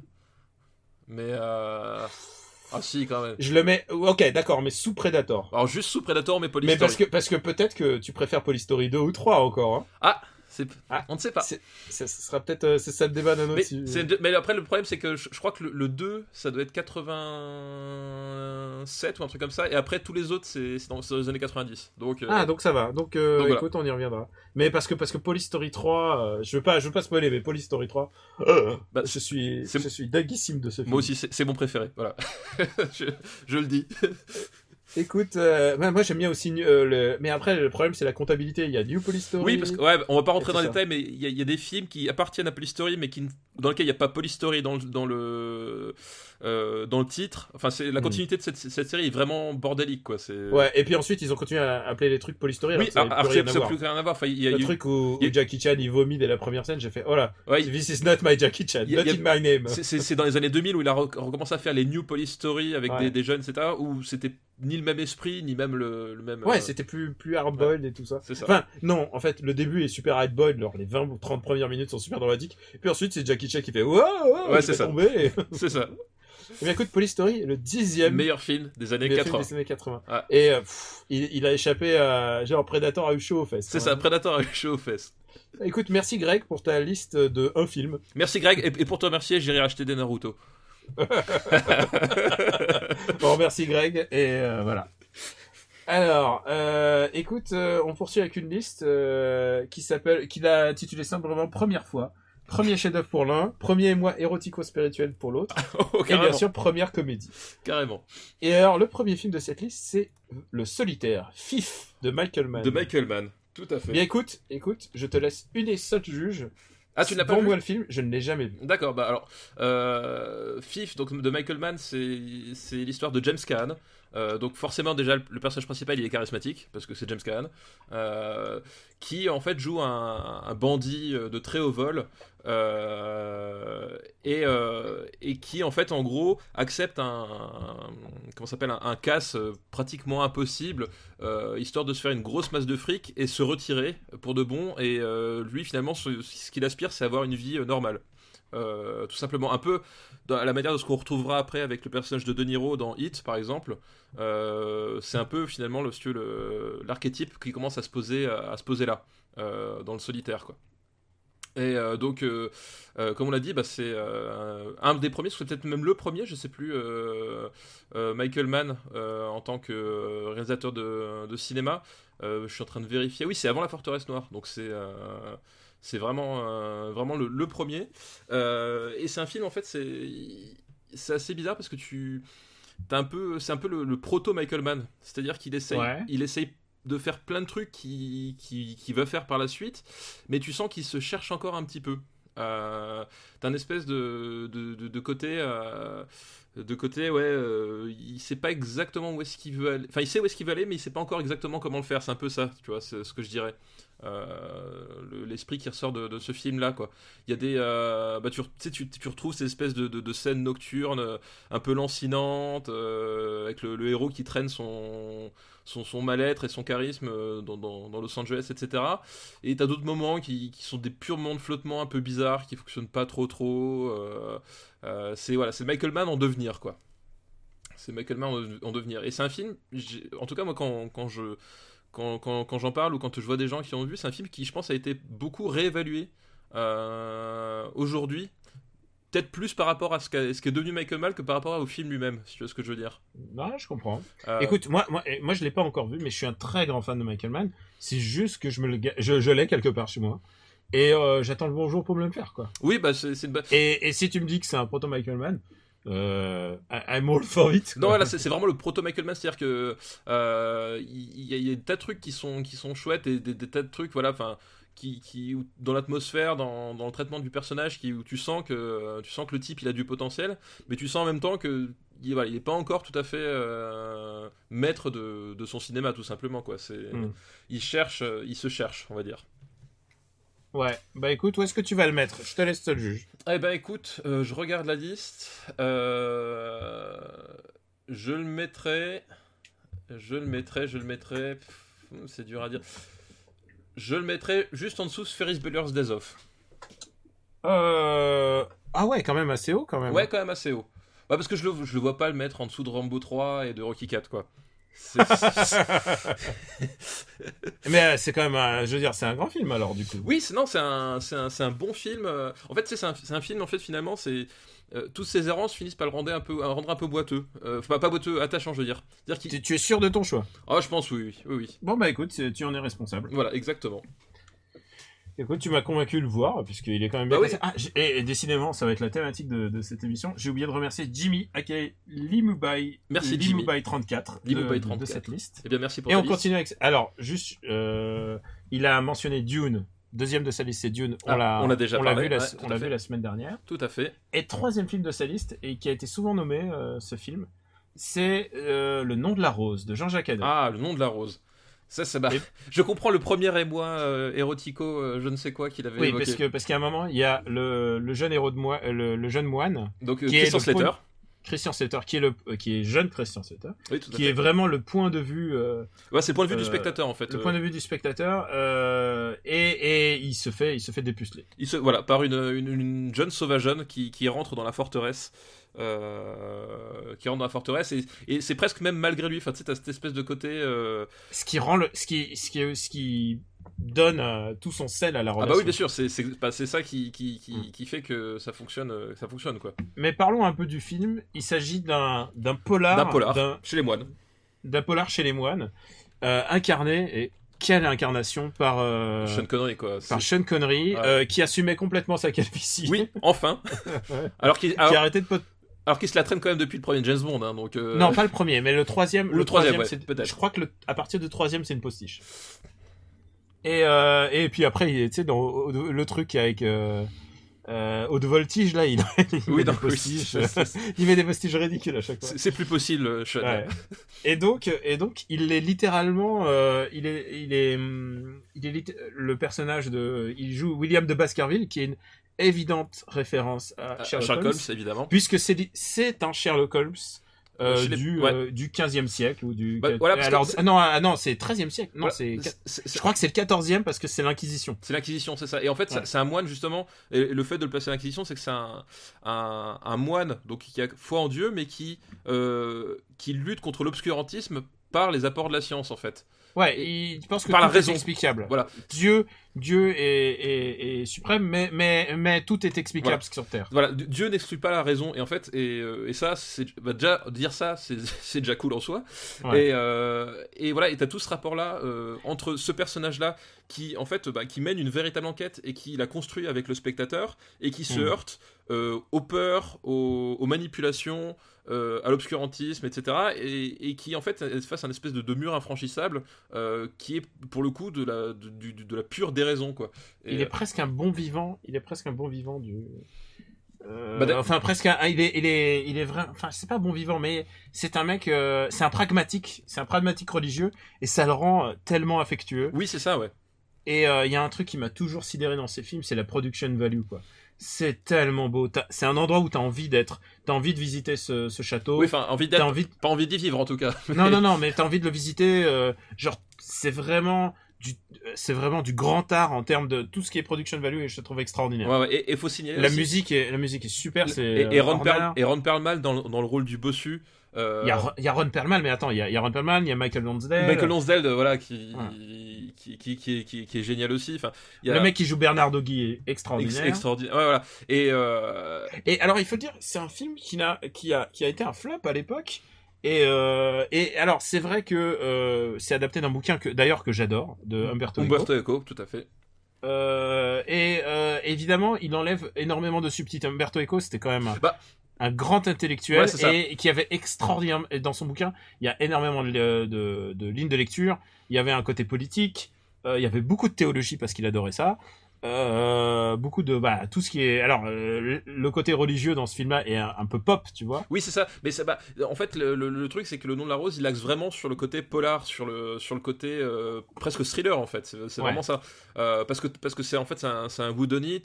T'as des t'as des meurtres très graphiques. Euh, tu Ouais. vois, euh, t'as vraiment ce côté euh, thriller whodunit euh, à l'américaine. Et c'est vraiment cet axe-là, effectivement, t'as pas pas du tout la profondeur Mm. que de l'écriture de d'Umberto Eco, ça c'est sûr. Mais en même temps, l'axe qu'il a choisi, il, il- il s'y tient et, et il réussit vraiment bien dedans, quoi. Hmm. Voilà. Et, euh, et un, un truc que j'ai une anecdote que j'aime bien parce que je me suis beaucoup documenté à l'époque sur ce film qui m'a qui m'a assez fasciné, c'est que euh, Sean Connery arrive sur le, le premier jour de tournage. Sean Connery n'était pas du tout le premier choix. Hein. euh, genre euh, et Umberto Eco, je crois qu'à un moment Jean-Jacques Hano il ne le voulait pas, ensuite c'était Umberto Eco et le premier jour et le premier jour où ils se sont rencontrés, Umberto Eco il parlait théologie, il parlait tu vois le le, le Oui, monde et ouais. tout ça et, et Sean Connery il parlait football et ça a pas du tout fait bon ménage au début. Mais finalement, et finalement, je pense que c'est, pour moi, c'est mon Jean-Jacques Hano préféré. Oui, pour moi aussi. Je le Vraiment, mets sans- au-dessus- je le mets au-dessus de l'ours. Ah oui, là, oui, largement. Pour moi, Euh, et c'est son plus, et c'est son film pas le plus personnel, mais c'est clairement euh, celui où, enfin, vraiment, tu sens, il y a une, une patte, euh, Oui, tu, tu, tu, tu sens, tu sens encore, euh, c'est-à-dire c'est encore, c'est Jean-Jacques Hano euh, en pleine possession de ses moyens, mais qui n'a pas encore l'impression d'être Jean-Jacques Hano. C'est-à-dire que par la Mm. suite, ce qui va le perdre, c'est que il va se donner une place euh, au sein du cinéma. C'est pas forcément que c'est pas la sienne, mais en tout cas, il, il va se voir d'une certaine façon, et du Mm. coup, ses films vont s'effondrer tout seuls parce que euh, ça va être des espèces de grosses baudruches. Là, c'est vraiment le pinacle, quoi. C'est le moment où il, ouais. il est au sommet de lui-même et il est en accord avec ce qu'il fait, sans être trop. euh, Et putain, c'est un film tellement divertissant. Oui, et franchement, c'est un film où tu t'emmerdes jamais. Moi, moi, j'ai usé la VHS, je sais pas combien de fois. Ah, à l'époque, à c'est- chaque fois qu'il passait à la télé, et, et c'est un film qui me, il me fait pas peur, mais il me fout un peu les jetons parce que euh, il y a tout un truc. En fait, de- c'est- c'est pas qu'il fait peur, mais il y, a il y a un côté il y a, vraiment il y a angoissant. l'ambiance quoi. Il y a- Ouais. il y a un côté Et vraiment en plus, moi angoissant. j'adorais visiter les châteaux quand j'étais môme. Genre vraiment, euh, je, je, je m'imaginais vraiment avoir des trucs comme ça quoi. Ouais, et, et effectivement, le, tout le décor est, est super bien utilisé. Enfin, euh, Mm. ça passe par, par les mouvements de caméra, par les jeux de lumière, etc. Enfin, il y, a un- Mm. il y a une vraie construction cinématographique, quoi. Bon, où est-ce qu'on va le mettre? Euh, Moi je le mets très haut. Ouais, moi aussi, je le mettrais haut. Ouais. Je le mets très haut. Ah. C'est quoi euh, euh, Je le mets juste au-dessous de Ran. Euh, devant Alien, Aliens carrément? Devant Aliens. Oui, clairement devant Aliens. Euh, Bah écoute, devant Aliens, ça me va. Même si j'adore Aliens devant l'éternel. Hein. Oui, mais non, mais c'est mais, euh, c'est pas la question. Mais, mais bon, il faut, il faut qu'il y ait un vainqueur. et- C'est ça, il faut qu'il y ait un vainqueur. Et- Mais. Mais écoute, c'est complètement notre subjectivité. Mais le nom de la rose est un film que je pourrais regarder euh, très, très, très souvent. Mais alors tu sais, que, tu sais que c'est marrant, c'est un film que j'ai pas vu depuis euh, une dizaine d'années. Et euh, alors que justement, je, je pense que les dix années précédentes, j'ai- dû le revoir euh, des, des centaines de fois, quoi. C'est assez étrange. Eh bien, écoute, le nom de la rose rentre juste au-dessus de Ghostbusters. Ah non, je l'ai mis, euh, je mis au-dessous d'Alien. Non. Oui, tu l'as dit. Écoute, écoute, écoute, tu sais quoi C'est le dessin qui a parlé. C'est un signe, c'est un signe. C'est le voilà. dessin qui a parlé. Donc, finalement, ce sera en Aliens- dessous d'Aliens. Aliens, Voilà. Aliens et dessus et au-dessus. Euh, et puis on va, on va remercier euh, Jimmy. Merci, Jimmy. Limoubaï34. Et euh, je passe à ma dernière liste qui est euh, envoyée par Birdseye Gamer. Bonjour Birdseye Gamer.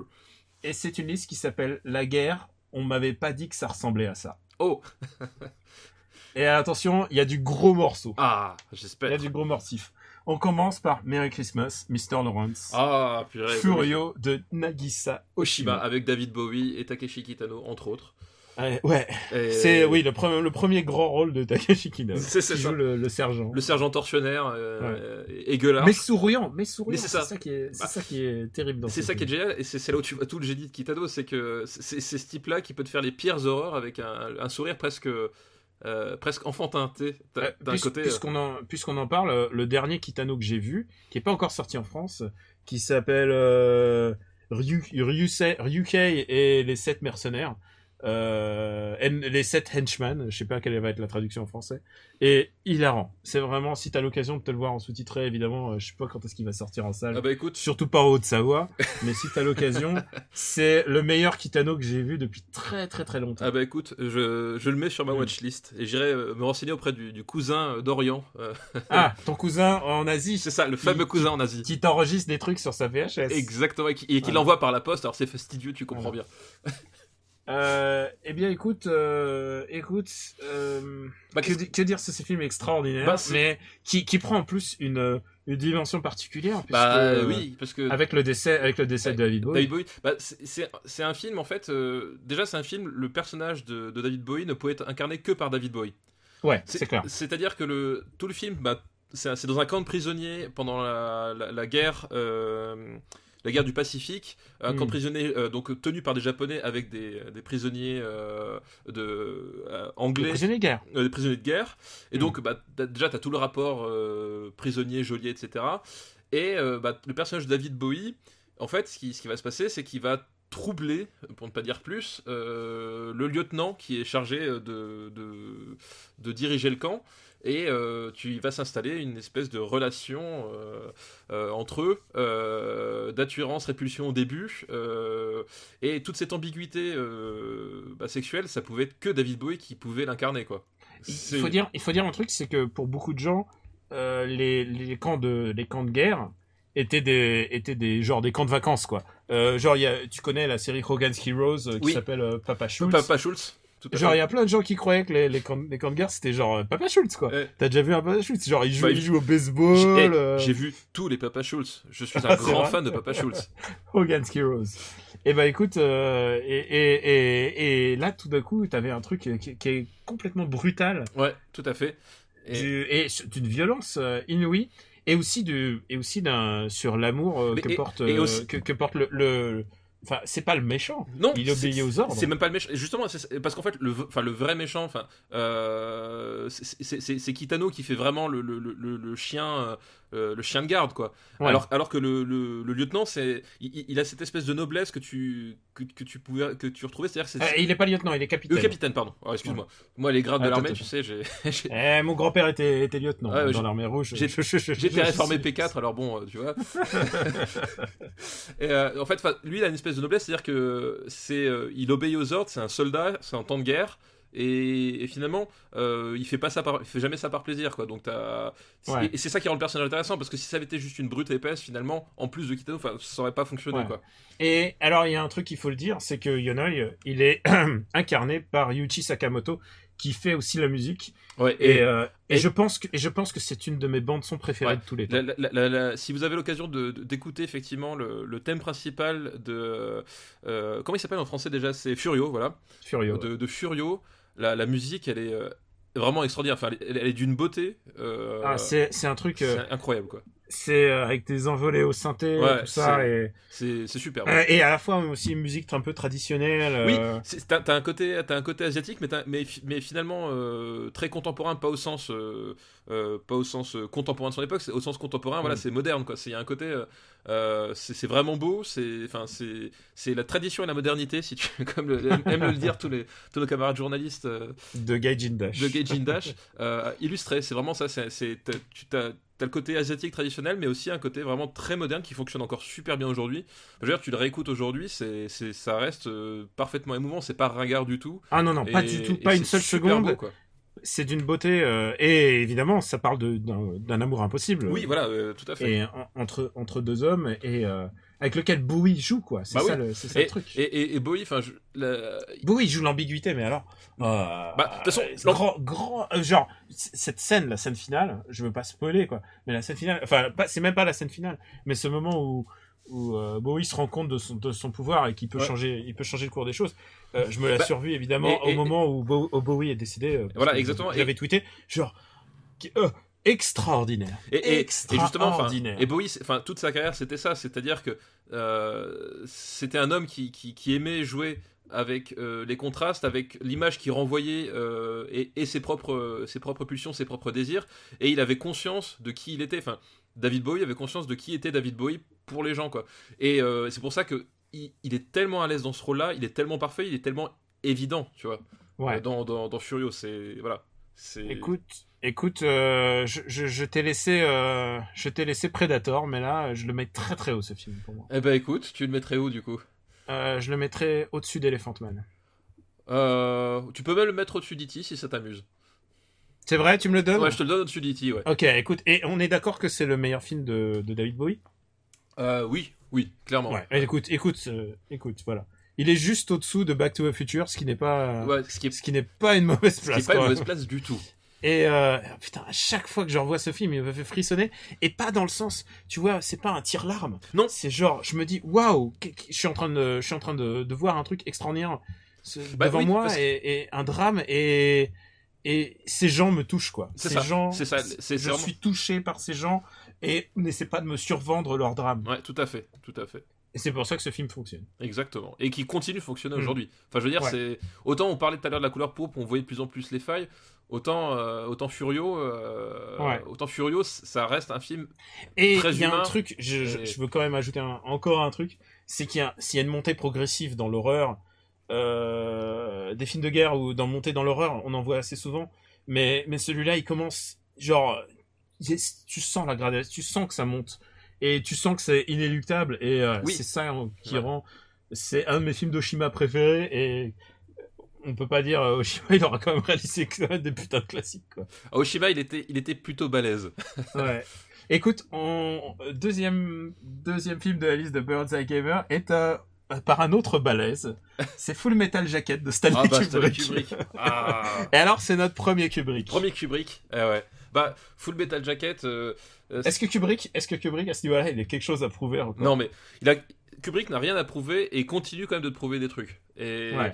enfin, Full Metal Jacket, c'est l'un des plus grands films pour moi sur l'aliénation. C'est-à-dire que euh, le, le premier tiers du film, euh, c'est un film. Alors pour le coup, c'est typiquement euh, la structure en trois actes. chez, dans ce film-là, elle est parfaitement évidente. T'as le premier acte, la formation, le deuxième acte, la guerre, et le troisième acte, la scène avec le sniper. Enfin, toute la scène avec le sniper, quoi. Et, euh, et, et c'est pas pour rien que le premier acte, ça se passe dans le camp euh, de formation des Marines qui partent donc à la guerre du Vietnam. C'est que tu vois toute la logique euh, d'embrigadement, d'aliénation, de, suppression de l'individu. euh, euh, de suppression de l'individu pour une cause finalement que, qui, comprennent pas et qui finissent par ne plus vouloir comprendre et qui finit par légitimer tout le film, c'est-à-dire que bah, ces types-là sont transformés en, en machines de guerre quoi. En machine de guerre. Et c'est tout le, le cynisme. Et encore une fois, c'est la grande thématique de, de Kubrick. Kubrick. C'est-à-dire, c'est-à-dire le, le rapport de pouvoir. Le rapport de pouvoir et, euh, Et euh, qu'on voit déjà dans Doctor Strangelove et tout Oui, ça. oui, tu, c'est tout à fait. Le rapport de pouvoir et, et, et, euh, la, la- folie de, de- l'être humain euh, dans, toute sa, dans toutes ses dimensions. Enfin, et, Mm. euh, et voilà, il y a, il y a le, le personnage du sergent Hartman qui. Aujourd'hui, tu ne peux pas faire euh, un sergent instructeur sans penser au sergent Hartman. C'est vrai. Et ses répliques complètement frappadingues, genre je, je te dévisse la tête et je te chie dans le cou. c'est, voilà, c'est, un, un truc. euh, Ouais. et en plus, voilà, et, et l'histoire veut que justement ce type-là était réellement euh, instructeur pour l'armée, fut une époque, etc. Et, et Kubrick qui pousse le truc à fond. Enfin voilà, comme on, comme on sait que Kubrick pouvait le faire. Et c'est, c'est, enfin, c'est, c'est- c'est la folie pure ce film quoi. Hmm. C'est voilà, c'est la folie Mais écoute, euh, moi, moi, écoute, j'en ai pas un souvenir aussi clair que toi, mais par contre, euh, je, je, j'ai mon mot à dire, mais vas-y, Didi. Ah bah pour, balance. pour moi, je le, je le vois, je le vois. Enfin, tu vois, pour moi, c'est Ah, évidemment, c'est un, c'est un des plus grands films de guerre de tous les de, temps. de tous les temps. Et, euh, et honnêtement, je le mettrais. à... Attends, qu'est-ce qu'on a tout en haut. Parce que.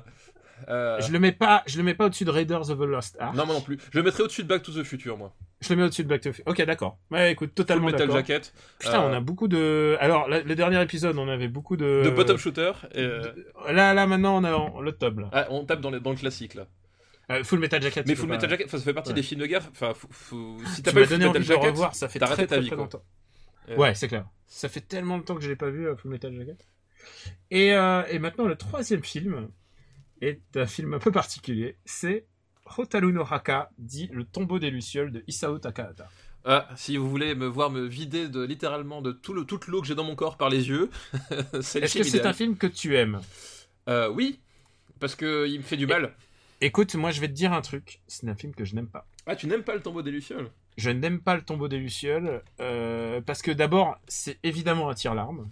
Bah vas-y, va pas, dis, dis pourquoi, pourquoi tu l'aimes d'abord. Bah, euh, ouais, moi, ce que je l'aime, c'est que t'as. Euh, c'est l'histoire du coup, du coup de, de deux enfants, en fait, euh, qui, euh, qui errent dans le, dans le Japon de la Seconde Guerre mondiale et, de, et dans le Japon, dans le Japon post-nucléaire, quoi.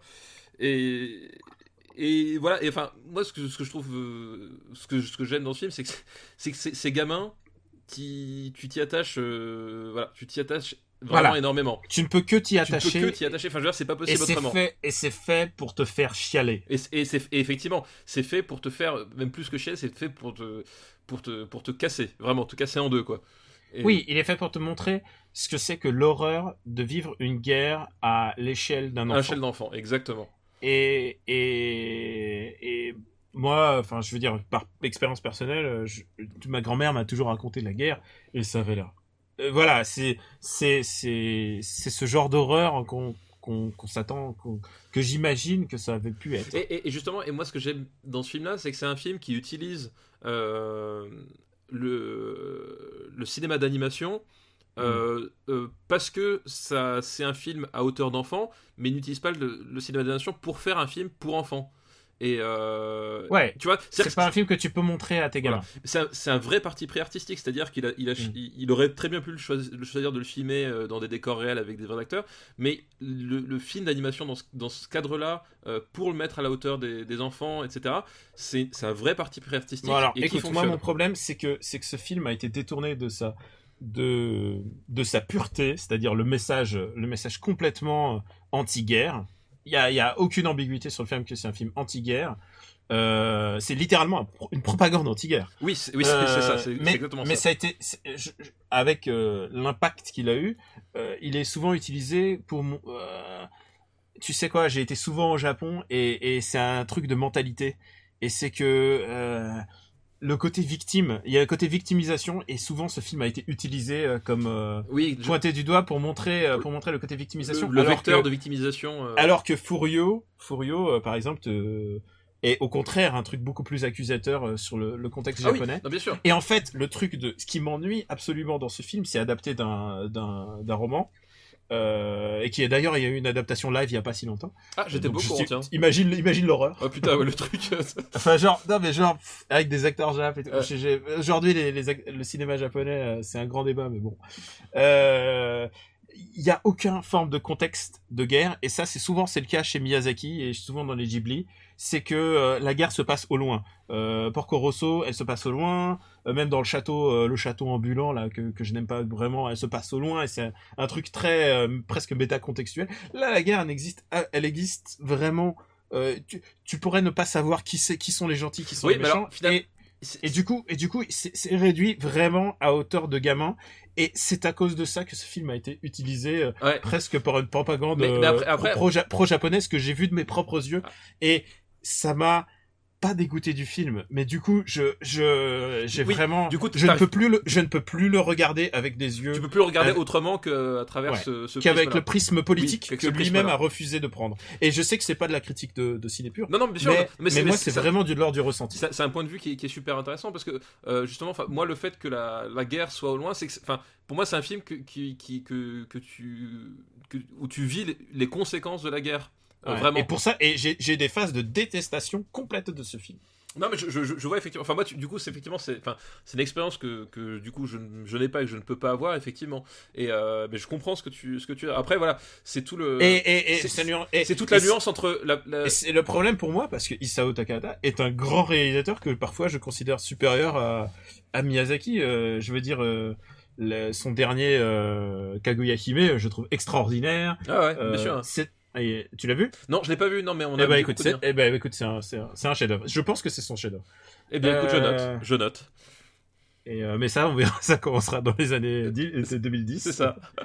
Euh, où va-t-on mettre le sort de, de nos pauvres enfants? C'est ça, nos pauvres enfants tombés des Parce que c'est ça, hein, c'est oh là là, les pauvres enfants. Et c'est et putain en plus elles- ils sont tellement bien joués, c'est tellement c'est tellement leur douleur est tellement vivace Oui, puis. que tu ne peux tu ne peux pas ne pas chialer ta mère. Oui, puis c'est. Enfin, c'est. Moi, ce que j'ai. Enfin, c'est un côté très cru. Enfin, tu vois, t'as. t'as- ma- ma- Malgré tout, enfin, c'est. Je trouve qu'il n'y a pas tant de pathos que ça, parce que finalement, t'as as vraiment une approche très crue des choses, en fait, finalement. Et euh. Bon. voilà. Où tu vas le mettre? Euh, Parce que moi moi je- on n'est pas du tout d'accord je pense là-dessus. Euh, écoute, je mettrais quand même relativement haut, mais pas non plus dans le. Dans le, dans le top top top du, du classement si ça peut être Tu vois, je vois Dune, je vois Dune, je le mets au-dessous de Dune. tu mets au-dessus? Ah non moi je le mets au-dessus moi Ah non non non, je eh, genre non Ah. non, l'ours m'affecte beaucoup plus que ça. ah non non c'est pas possible tu peux pas mettre en dessous de Dune quoi tu peux pas mettre en dessous de Dune c'est pas possible Alors donne-moi au-dessous de l'ours, alors mais j'irai pas au-dessus. alors en dessous de l'ours ça va D'accord, ok. Eh bien, écoute, c'est le première production Ghibli et, et qui se classe très bas quand même pour euh, pour euh, Ghibli. C'est Le Tombeau des lucioles qui arrive. euh, Et, et je sais qu'il y a plein de gens qui que ça qui le considèrent comme un gros classique et tout ça, mais moi, je, je n'y arrive plus. Et je n'y arrive plus. Et pourtant, j'ai déjà pleuré toutes les larmes de mon corps à ce film. Eh bien, écoute, euh, écoute, je crois qu'on a bouclé notre euh, qu'on a bouclé nos listes, n'est-ce pas? Et alors pas tout à fait euh, Ah parce que figure-toi j'ai une liste surprise Ah putain, tu me fais une, tu me fais Denis Brognard. Et je te fais une Denis Brognard, exactement. Une Alors. liste surprise que j'ai sélectionnée parce que figure-toi, c'est un mail que j'ai reçu. Bon, Euh, écoute, j'ai fait mes amis. euh, Voilà. Maintenant, toi, tu fais les tiens. Exactement. Enfin, tu fais le tien parce que t'as plus d'amis. Mais- J'ai qu'un seul ami en fait, d'un certain Guillaume, euh, qui se reconnaîtra, qui, figure-toi pour la petite histoire, c'est un ami que j'ai rencontré en faculté de médecine parce que oui, j'ai fait, j'ai étudié la médecine. Bon, écoute, rien que pour ça, je t'autorise, je t'autorise à faire ta liste. Voilà. et Alors qu'on est déjà bien long, mais il paraît qu'il y a des gens qui nous écoutent Oui. dans les, dans leur voiture et tout ça. et et que c'est pas assez long. Et donc voilà, Ouais. fait, du coup, c'est. Enfin, lui, enfin, tu vois, lui, il a réussi, il, il sauve des vies pendant que moi je dis du mal de René Manzor, donc euh, tu vois, la. la- la- Ouais, la- mais toi, tu es, toi, tu éduques son enfant. C'est ça. Donc, euh, si tu veux, les- aléas de la vie. Mais euh, du coup, il a envoyé sa liste. euh, ça faisait super longtemps qu'on s'était pas parlé et tout. Donc, c'était l'occasion. Et je me voyais pas du tout, après le choc émotionnel de, de, de, de, de rece- de- de- de- de recevoir sa liste et tout, de, de ne pas la citer. quoi. D'accord. Donc, euh, donc voilà.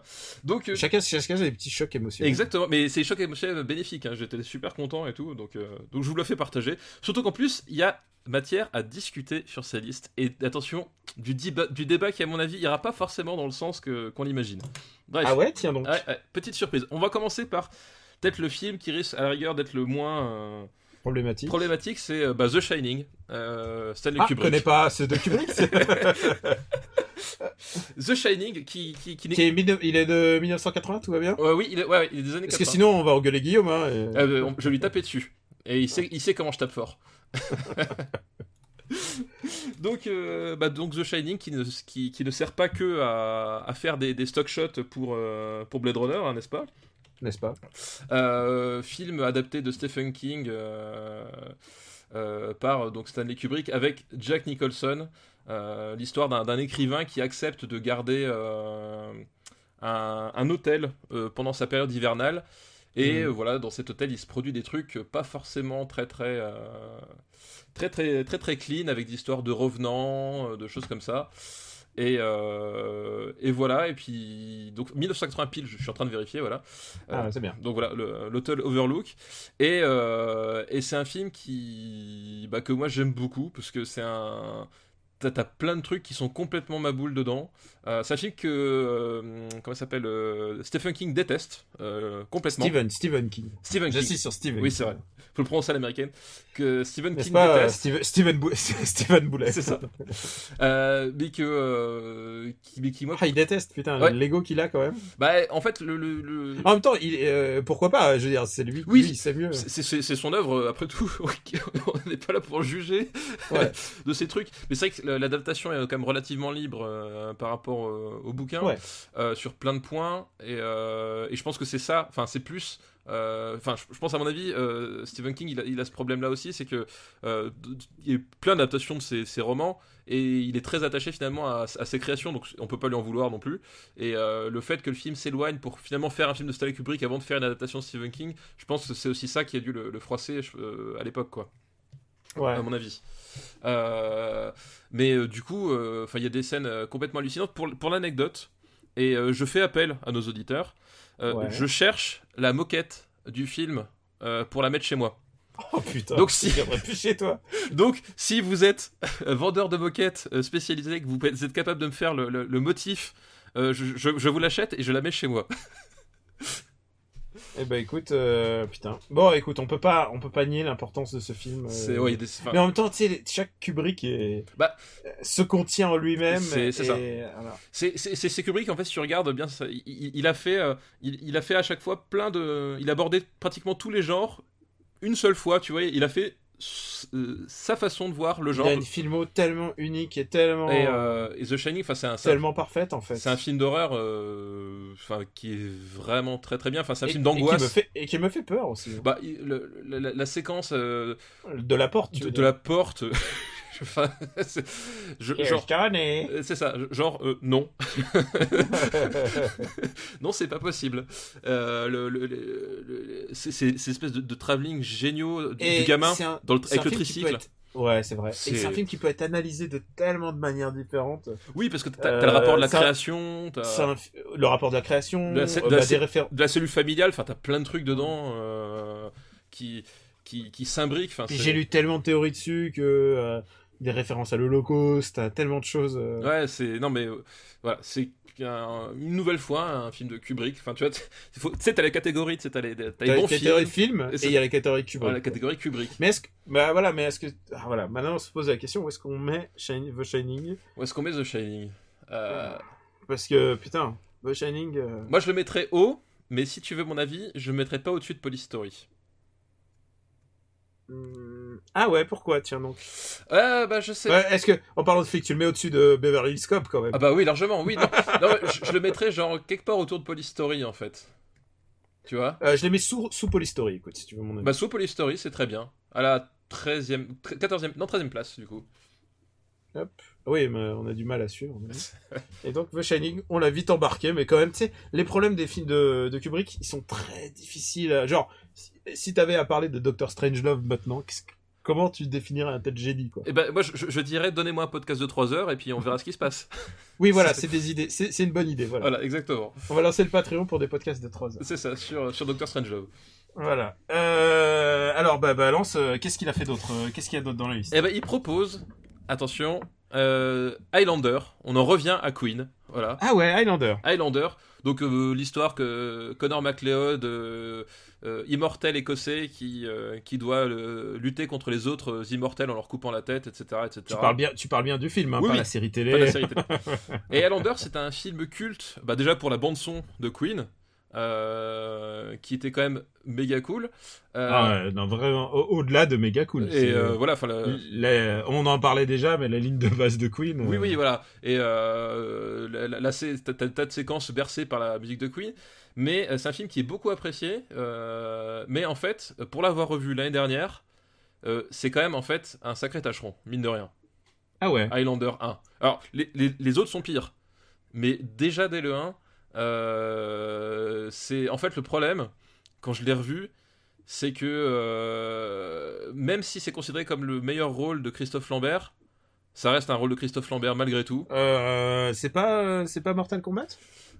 C'est peut-être Mortal Kombat avec son Euh, et, et- et en fait, euh, et c'est un film pour le coup qui, qui, qui, qui fait vraiment clip de Queen, mais clip de Queen au sens MTV quoi. Écoute, moi, il y a un truc. Ouais, voilà, c'est le film d'une époque en termes de réalisation. Et, euh, Et, waouh. et- et le moment où, il où, il- où Sean, Sean Connery, tu en as parlé, non? Sean Connery l'entraîne. Oui. Euh, pour moi, c'est genre, c'est des moments magiques, quoi. Mais alors après, c'est vrai que C'est Kitschoun à mort. Enfin, c'est. c'est assez kitsch et euh, et par rapport à des films, euh, bah, je sais pas, il est sorti, genre, il est de quelle année Le premier Highlander. Euh, je sais plus, il doit être, euh, il doit être assez tôt dans les années 80, non Je sais plus. Ouais, je veux dire, c'est genre, c'est presque la même année de Terminator, quoi.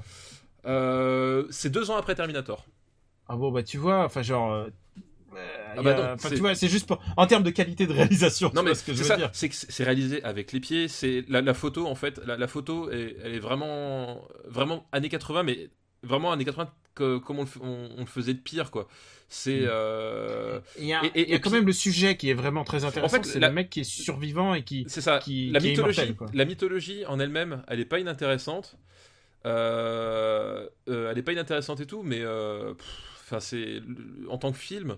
Il y a, il y a un truc, euh, y a un truc qui fonctionne plus, ou en tout cas, enfin, qui fonctionne peut-être à l'époque. Enfin, je, je sais que moi j'avais bien aimé quand j'étais, quand j'étais Ah jeune. non, mais attends, attends, il y a aucune ambiguïté. Je suis super fan de. mais J'étais super fan de ce film. Maintenant que tu me le dises, euh, genre aujourd'hui là. me- c'est voilà, je, je l'ai revu. En plus, c'est marrant parce que je l'ai revu, genre, euh, Est-ce que la tu fleur au fusil, tu vois. c'est mieux que Greystoke ou pas d'après toi? Euh, Genre pour euh, citer un autre, euh, un autre. euh, Alors, Greystoke, je, je l'ai pas. Par contre, Greystoke, à la différence, je l'ai pas revu. C'est-à-dire que Greystoke, Ouais. je reste sur mon impression de l'époque. Euh, donc, mon impression de l'époque est meilleure que celle que j'ai aujourd'hui de Highlander, mais il faudrait que je le Mm. revoie pour te dire exactement euh, euh, ce Bon, de toute manière, on n'a pas Greystoke à De classer. toute façon, voilà. Euh, ça, écoute, écoute, pour moi, c'est quand même un film des années 80 type.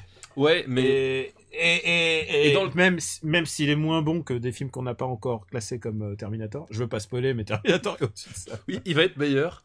Bah, tu vois, Euh, tu, tu me dis film des années 80 type. euh, moi, je, je, je le vois pas euh, au-dessus d'Over the Top, tu vois. Mais je le vois par là. Ah, euh, Est-ce qu'on le- écoute? En fait, tu me laisserais faire. Il irait même plus bas. En fait, il irait même plus bas que Top Gun, en fait. Tu m'as laissé mal classer Tombeau des Lucioles. Euh, écoute, je te laisse responsable de ce truc-là, mais moi, écoute, j'aime bien Highlander. For, for, for the record, euh, tu, le mettrais où là? Dis, dis-moi. Moi, je, moi, je le mettrais en fait. euh, Au-dessous de la soupe aux choux ou au-dessus?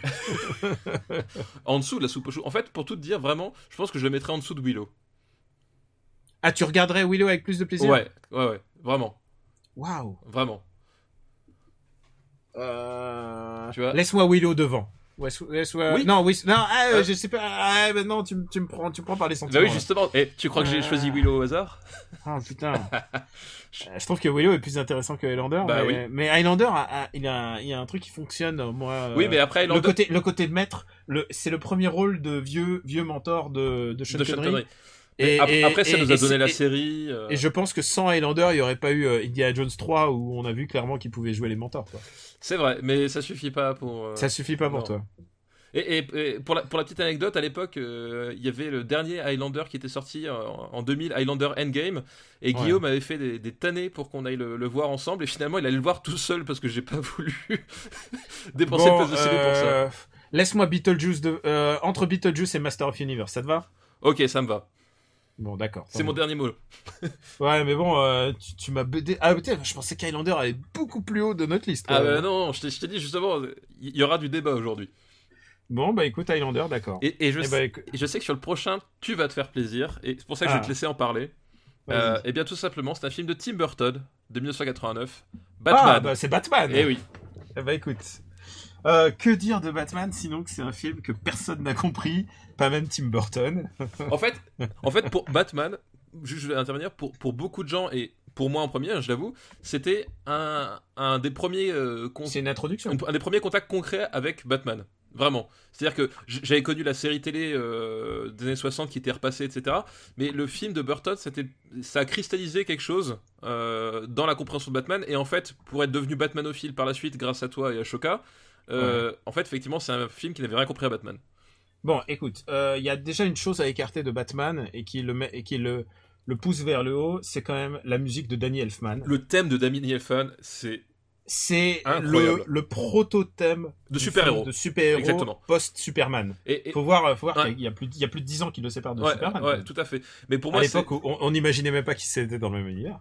Oui, c'est vrai en plus. Et il y a aussi, euh, si je me souviens bien, c'est Anton, Anton First, euh, le, le designer de, de Gotham. Oui, tout à fait. Et, et je pense que le design de Gotham a beaucoup aidé, euh, a beaucoup aidé à, à la perception du film, à tu vois, à l'engouement qu'il y a eu, C'est vrai. puisque Gotham devient, devenait gothique pour Oui. la première fois. Gotham devient gothique pour la première fois et, et Gotham euh, devient enfin il y a un- il y a, il y a cette espèce d'aspect qui arrivait encore à faire Tim Burton à ce moment-là c'est que c'était bah, complètement carton pâte mais ça, ça tenait debout malgré tout d'un point de vue euh, graphique etc il y avait une vraie cohérence et un- une vraie existence à Gotham quoi et, euh, et c'est un truc moi je trouve qui réussit dans ce film là encore aujourd'hui c'est qu'il arrivait à donner une vraie personnalité à la ville et tu comprenais ce qu'il voulait dire de la ville en fait Voilà. C'est que la ville raconte plus de choses que Batman. Exactement, Et c'est, souvent, et c'est souvent le cas. Et en ça, le film réussit. Maintenant, oh là là, mais quel, quel fiasco. oh là là. Et je suis désolé, il y a plein de gens qui, parce qu'ils savent que je suis un Batmanologue et que, que je suis assez pointilleux sur Batman. Euh, euh, le film raconte n'a aucune histoire à raconter. Il n'y a pas de thématique, il n'y a pas de, il y a rien, il y a pas de, il a pas de thème global. C'est juste des des bouts de comment dire, c'est des des bouts de films collés les uns aux autres qui avec des personnages qui réagissent entre eux. Euh, Joker, Bidule, Batman et et juste pour expliquer, c'est qu'il n'y a pas d'autre film que Batman et Joker qui se battent pour une fille. Oui c'est vrai qu'en fait C'est ça le thème la du film. thématique ouais Et à- pour montrer à quel point Batman est, est mal, euh, et, euh, putain, tu m'as pris, tu m'as pris par surprise. Tout d'un coup, j'ai, ces- images de haine pour ce film. J'ai ces images de haine. La première scène de Batman dans ce film, oui c'est Batman qui se fait tirer qui se fait flinguer et qui, Ouais. et qui se fait flinguer et qui tombe comme une croix brave merde. Ouais. Et ça, en termes Batman, c'est genre pas comprendre, pas comprendre ce que c'est quoi. C'est, c'est genre la pre- sa première scène pour deux putains de, de thugs dans la rue, il les tabasse quoi. Et, euh, et c'est ça que beaucoup de gens, genre l'engouement autour de ce film, c'est oh là là, qu'est-ce que c'est dark. Et c'est vrai que c'était devenu pseudo dark, mais en fait c'était c'était toujours la même, c'était toujours même, euh, c'était toujours un, même, un peu la même idiotie. Bah, en Euh, fait, il y, y a, y y un sou- y a un souci qui, qui, est, qui est devenu corollaire euh, par la suite, c'est que Batman, comme ça avait, ça avait cartonné euh, pour le coup, euh, c'est le film qui a aussi ouvert le côté ah bah tiens, on, f- on, on fait des adaptations de comic book, donc il faut que ça ressemble entre guillemets à un comic book. C'est-à-dire que la, la cohérence qu'avait réussi à obtenir Tim Burton, après les mecs ils se sont dit ah bah tiens comme c'est du comic book, faut que ce soit euh, coloré, faut que ce soit débile, faut que ce soit machin, et ça, ça a ouvert cette voie-là Ah, au pire moi, quoi pour- par la Ma grande théorie, c'est que ce film-là est en fait un héritier de la série Batman 66 que j'adore. Euh, genre il y a des, des trucs débiles, genre le, le, le gaz est dans des ballons, euh, des, des ballons, il y a- parce qu'il y a un gaz empoisonné euh, qui est prisonnier dans des ballons dirigeables euh, pendant la grande kermesse. La grande kermesse, euh, ouais, le- l'espèce de grande fête. le grande fête et Batman arrive avec son Batwing avec un des ciseaux Des ciseaux, ouais, tout à fait. des, des bas de ciseaux de son. Genre, c'est tellement bête. et en même temps, c'est pas suffisamment bien pour que ça soit cool. Et, et tout d'un coup, le Joker sort un gun et abat le Batwing d'une balle. Euh, qu'est-ce que, genre, si tu réfléchis à, euh, posément à chaque élément du film, ça n'a aucun sens. Euh, Batman tue et il tue tellement de gens. C'est, Oui, c'est oui, oui. débile. Batman en a rien à branler. Euh, Vicky Vale est nulle à Yesh. Oui. Euh, elle, elle ne fait rien. Parking Basinger est un personnage, en fait, qui, qui ne sert qu'à être trimballé euh, de gauche d'une à scène droite, à l'autre, d'une scène à l'autre. Comme, comme le film, et d'ailleurs, j'ai envie de dire aussi, Batman Returns a un peu aussi ce syndrome. Ouais, mais Batman Et Returns, Jack on en reparlera peut-être euh, plus tard. Ouais. Il, il- il- il y, a- quand même. Ah, peut-être un super. Batman. Voilà. Tous les gens me réclament un super, super Batman Battle, Ouais, hein, je te oui, oui, rappelle. tout à fait. Et, euh, et puis Jack Nicholson, il faut le dire, il est, il est grandiose, mais en même temps, il, il joue lui-même. hein. Ah bah, Jack Nicholson, il est, il est, euh, il redéfinit la roue libre en fait dans ce Il est, il est en roue libre et parfois il essaye, euh, il essaye de jouer un peu comme dans Batman 66, quoi. Quand Oui. la scène du, la scène du musée est géniale. Oui, la, la scène du musée, oui, oui, effectivement, la- l'attaque du Mm. musée. euh, L'attaque du musée est vraiment drôle. Euh, et puis euh, bon, et moi j'avais acheté le disque, euh, le disque des pour la musique, et puis je suis tombé sur le disque de Prince. J'étais très déçu à l'époque. oui, c'est vrai que Prince a participé à la BO. Mais ouais, euh, ouais. Donc ouais, la bad dance quoi. Ouais. Euh, écoute, pour toutes ces raisons et aussi pour une autre. Euh... Ah ouais, il faut que je dise un truc. Euh, euh, Michael Keaton est nul. Oui, Michael Keaton, Il est nul. Il, il est, il est vraiment pas dedans. Enfin, il, Et il c'est est, pas un bon film de Batman. À la rigueur, c'est un bon film de Nicholson en roue libre, mais c'est mais c'est que ça. ouais, ouais. Non, et euh, et j'ai un problème, genre dans sa Batcave, il est alors Batman, enfin Bruce Wayne porte des lunettes. Point. Genre, on- D'où? Genre quoi Batman, Bruce Wayne des lunettes. et genre ça me choque à chaque fois que je vois ça. Et plus je vu ce film et je l'ai vu énormément de fois parce que parce que je suis un bat ouf. Euh, plus je le vois et, et moi je moi je l'aime quoi ce film et et c'est un film qui a été extraordinairement surévalué. Oui, je pense. Mais je, je pense que le, comme dit, l'aspect graphique a, et, et, la- et le charisme de Nicholson ont, ont- ont- ont joué pour beaucoup. C'est-à-dire que Ouais. ça, ça avait, ça avait la gueule d'un film que tu voyais quand même pas beaucoup à l'époque, euh, malgré tout. Et, Mm. euh, et je pense que c'est ça qui lui a permis de tirer Et- son épingle du jeu, tu vois. Et je te le dis aujourd'hui, si tu m'avais interrogé à... Attends, donc euh, j'avais 12 ans quand j'étais sorti de la salle de ciné, euh, j'étais ouf J'étais fou, genre waouh, c'était extraordinaire, le générique, euh, le euh, quand tu vois Gotham de haut et tout ça, c'était, ça m'a fait un impact à la Akira, quoi. Euh, et, et au fur et à mesure des années, l'effet de Batman s'est complètement estompé sur moi parce que parce que je comprends parce que parce qu'on comprend tous que Batman euh, mieux que Tim Burton quoi. Oui, mais d'a- mais d'ailleurs, Tim Burton au départ, il, voulait tuer Batman dans le film. Oh putain. Et, ça- il ça- a- ça il- fait partie- et en plus, c'est- c'est le film qui a commencé la, la, la mode de on tue le méchant. Oui.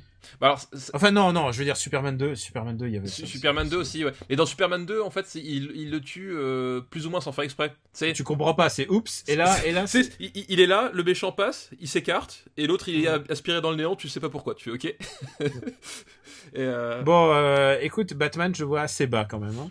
Ouais, dis-moi, dis-moi. Écoute, et je vais te dire un truc. Je vais te dire un truc. Je, Superman 3, je le vois avec plus de plaisir que Batman. Bah écoute, euh, moi je serais peut-être. Je, Je, je verrais Papy de la, fait de la résistance plus que Batman en fait.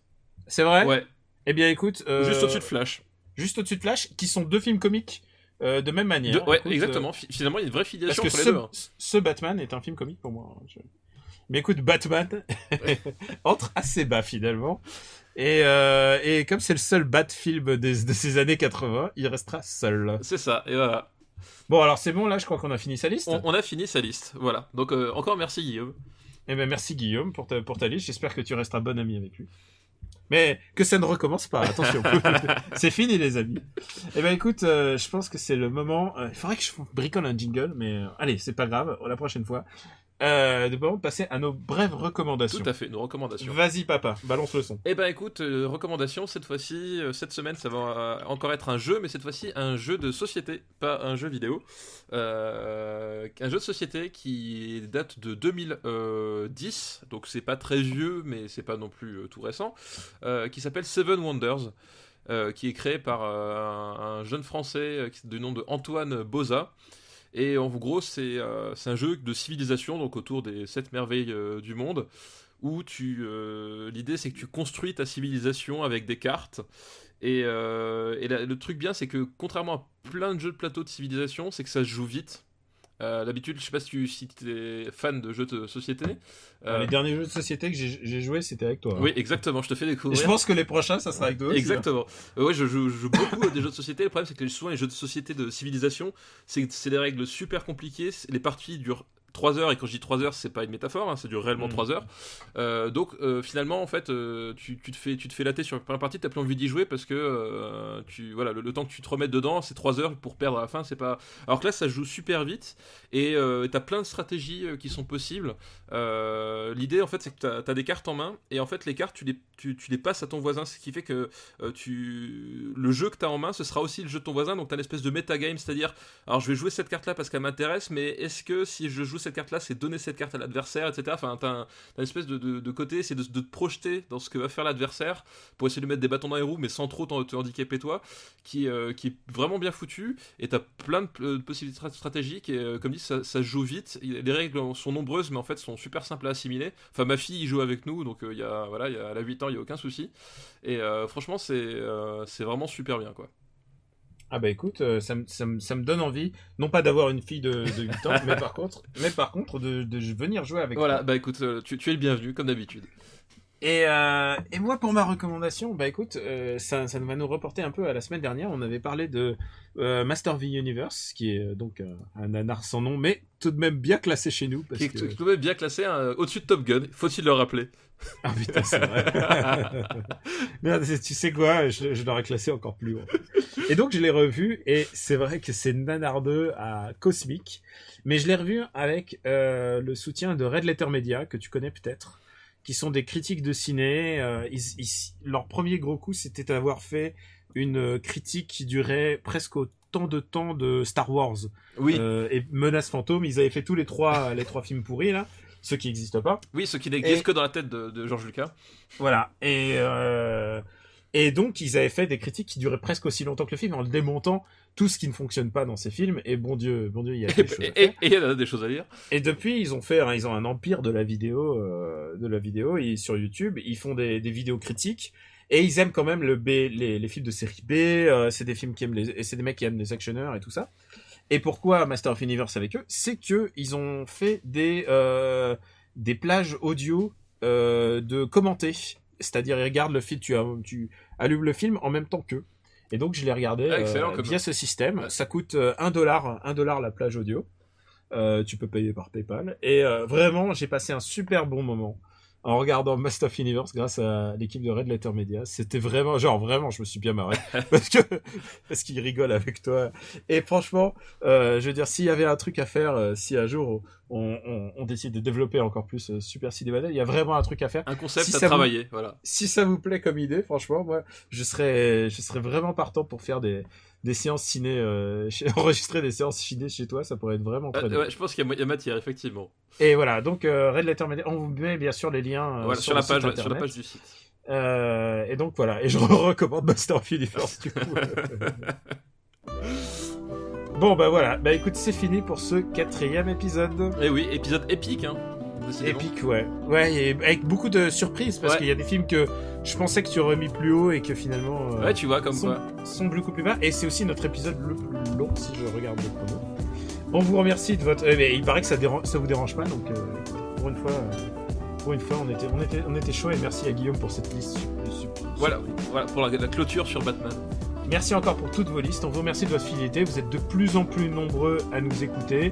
Euh, ça nous fait très plaisir. Nous sommes disponibles sur le site euh, supercinébattle.fr. Euh, vous y trouverez cette master list si vous voulez consulter notre classement. Vous pouvez nous retrouver aussi sur YouTube, SoundCloud et iTunes, puisque c'est sur iTunes que tout se passe. À ce qui paraît, euh, Stéphane, dis-nous tout. Euh, tu- où peut-on te retrouver? Et surtout, tu n'as pas quelque chose à nous vendre? Euh, écoute, on peut me retrouver bah, du coup, toujours chez Gamecult, euh, chez Third Edition, avec donc, le- toujours l'année 1992 du jeu vidéo qui vient de sortir. D'ailleurs, c'est marrant, c'est la première fois que je retrouve mon nom sur une page de vente chez Amazon. Ça m'a fait tout bizarre. Ah. Donc c'est- rigolo. Donc toujours chez Sens Critique et puis euh, et puis voilà, puis peut-être en Striker aussi une prochaine fois dans, dans After on ne sait jamais. On on sait jamais. Et, euh, ben moi, euh, c'est euh, Camille Robotics, at Camille sur, euh, sur Twitter.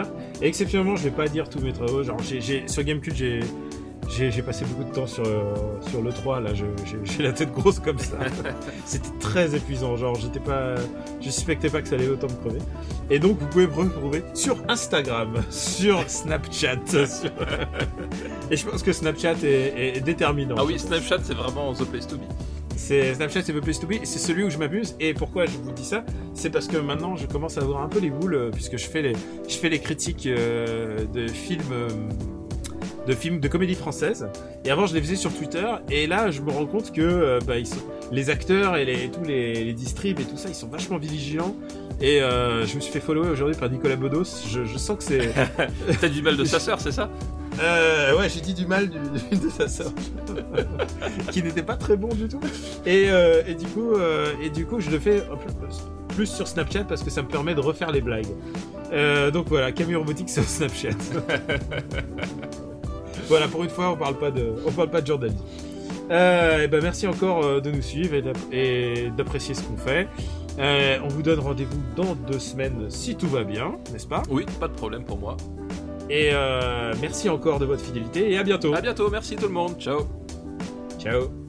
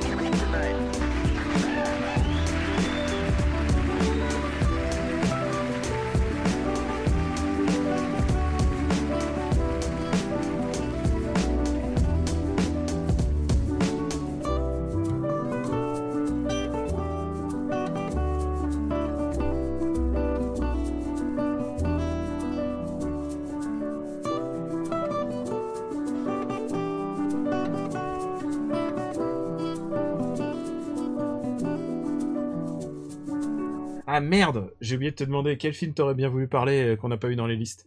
Ah, euh, je- alors tu sais, moi j'ai pensé la semaine dernière, on parlait de Rambo 3. Ouais. Et euh, il y, a- il y a un peu le, le contre Rambo 3, un film que je personne n'a vu, il s'appelle La Bête de guerre. Et ça, franchement, si, si on pouvait en parler, ce serait cool. Bah, écoute, je crois que je l'ai pas vu. hein. Je, je Tu l'as pas vu, putain Je suis Bah, pas- Attends, je vais googler, mais je suis pas sûr. Moi, sexe, mensonge et vidéo, je suis sûr qu'il est pas, il est, il est pas tombé dans les listes, donc. Euh, Soderbergh à Cannes. euh, Ah bah attends, c'est quand même le début de l'indie, de l'indie fag mafia quand même. Exact, c'est exactement ça, c'est vrai.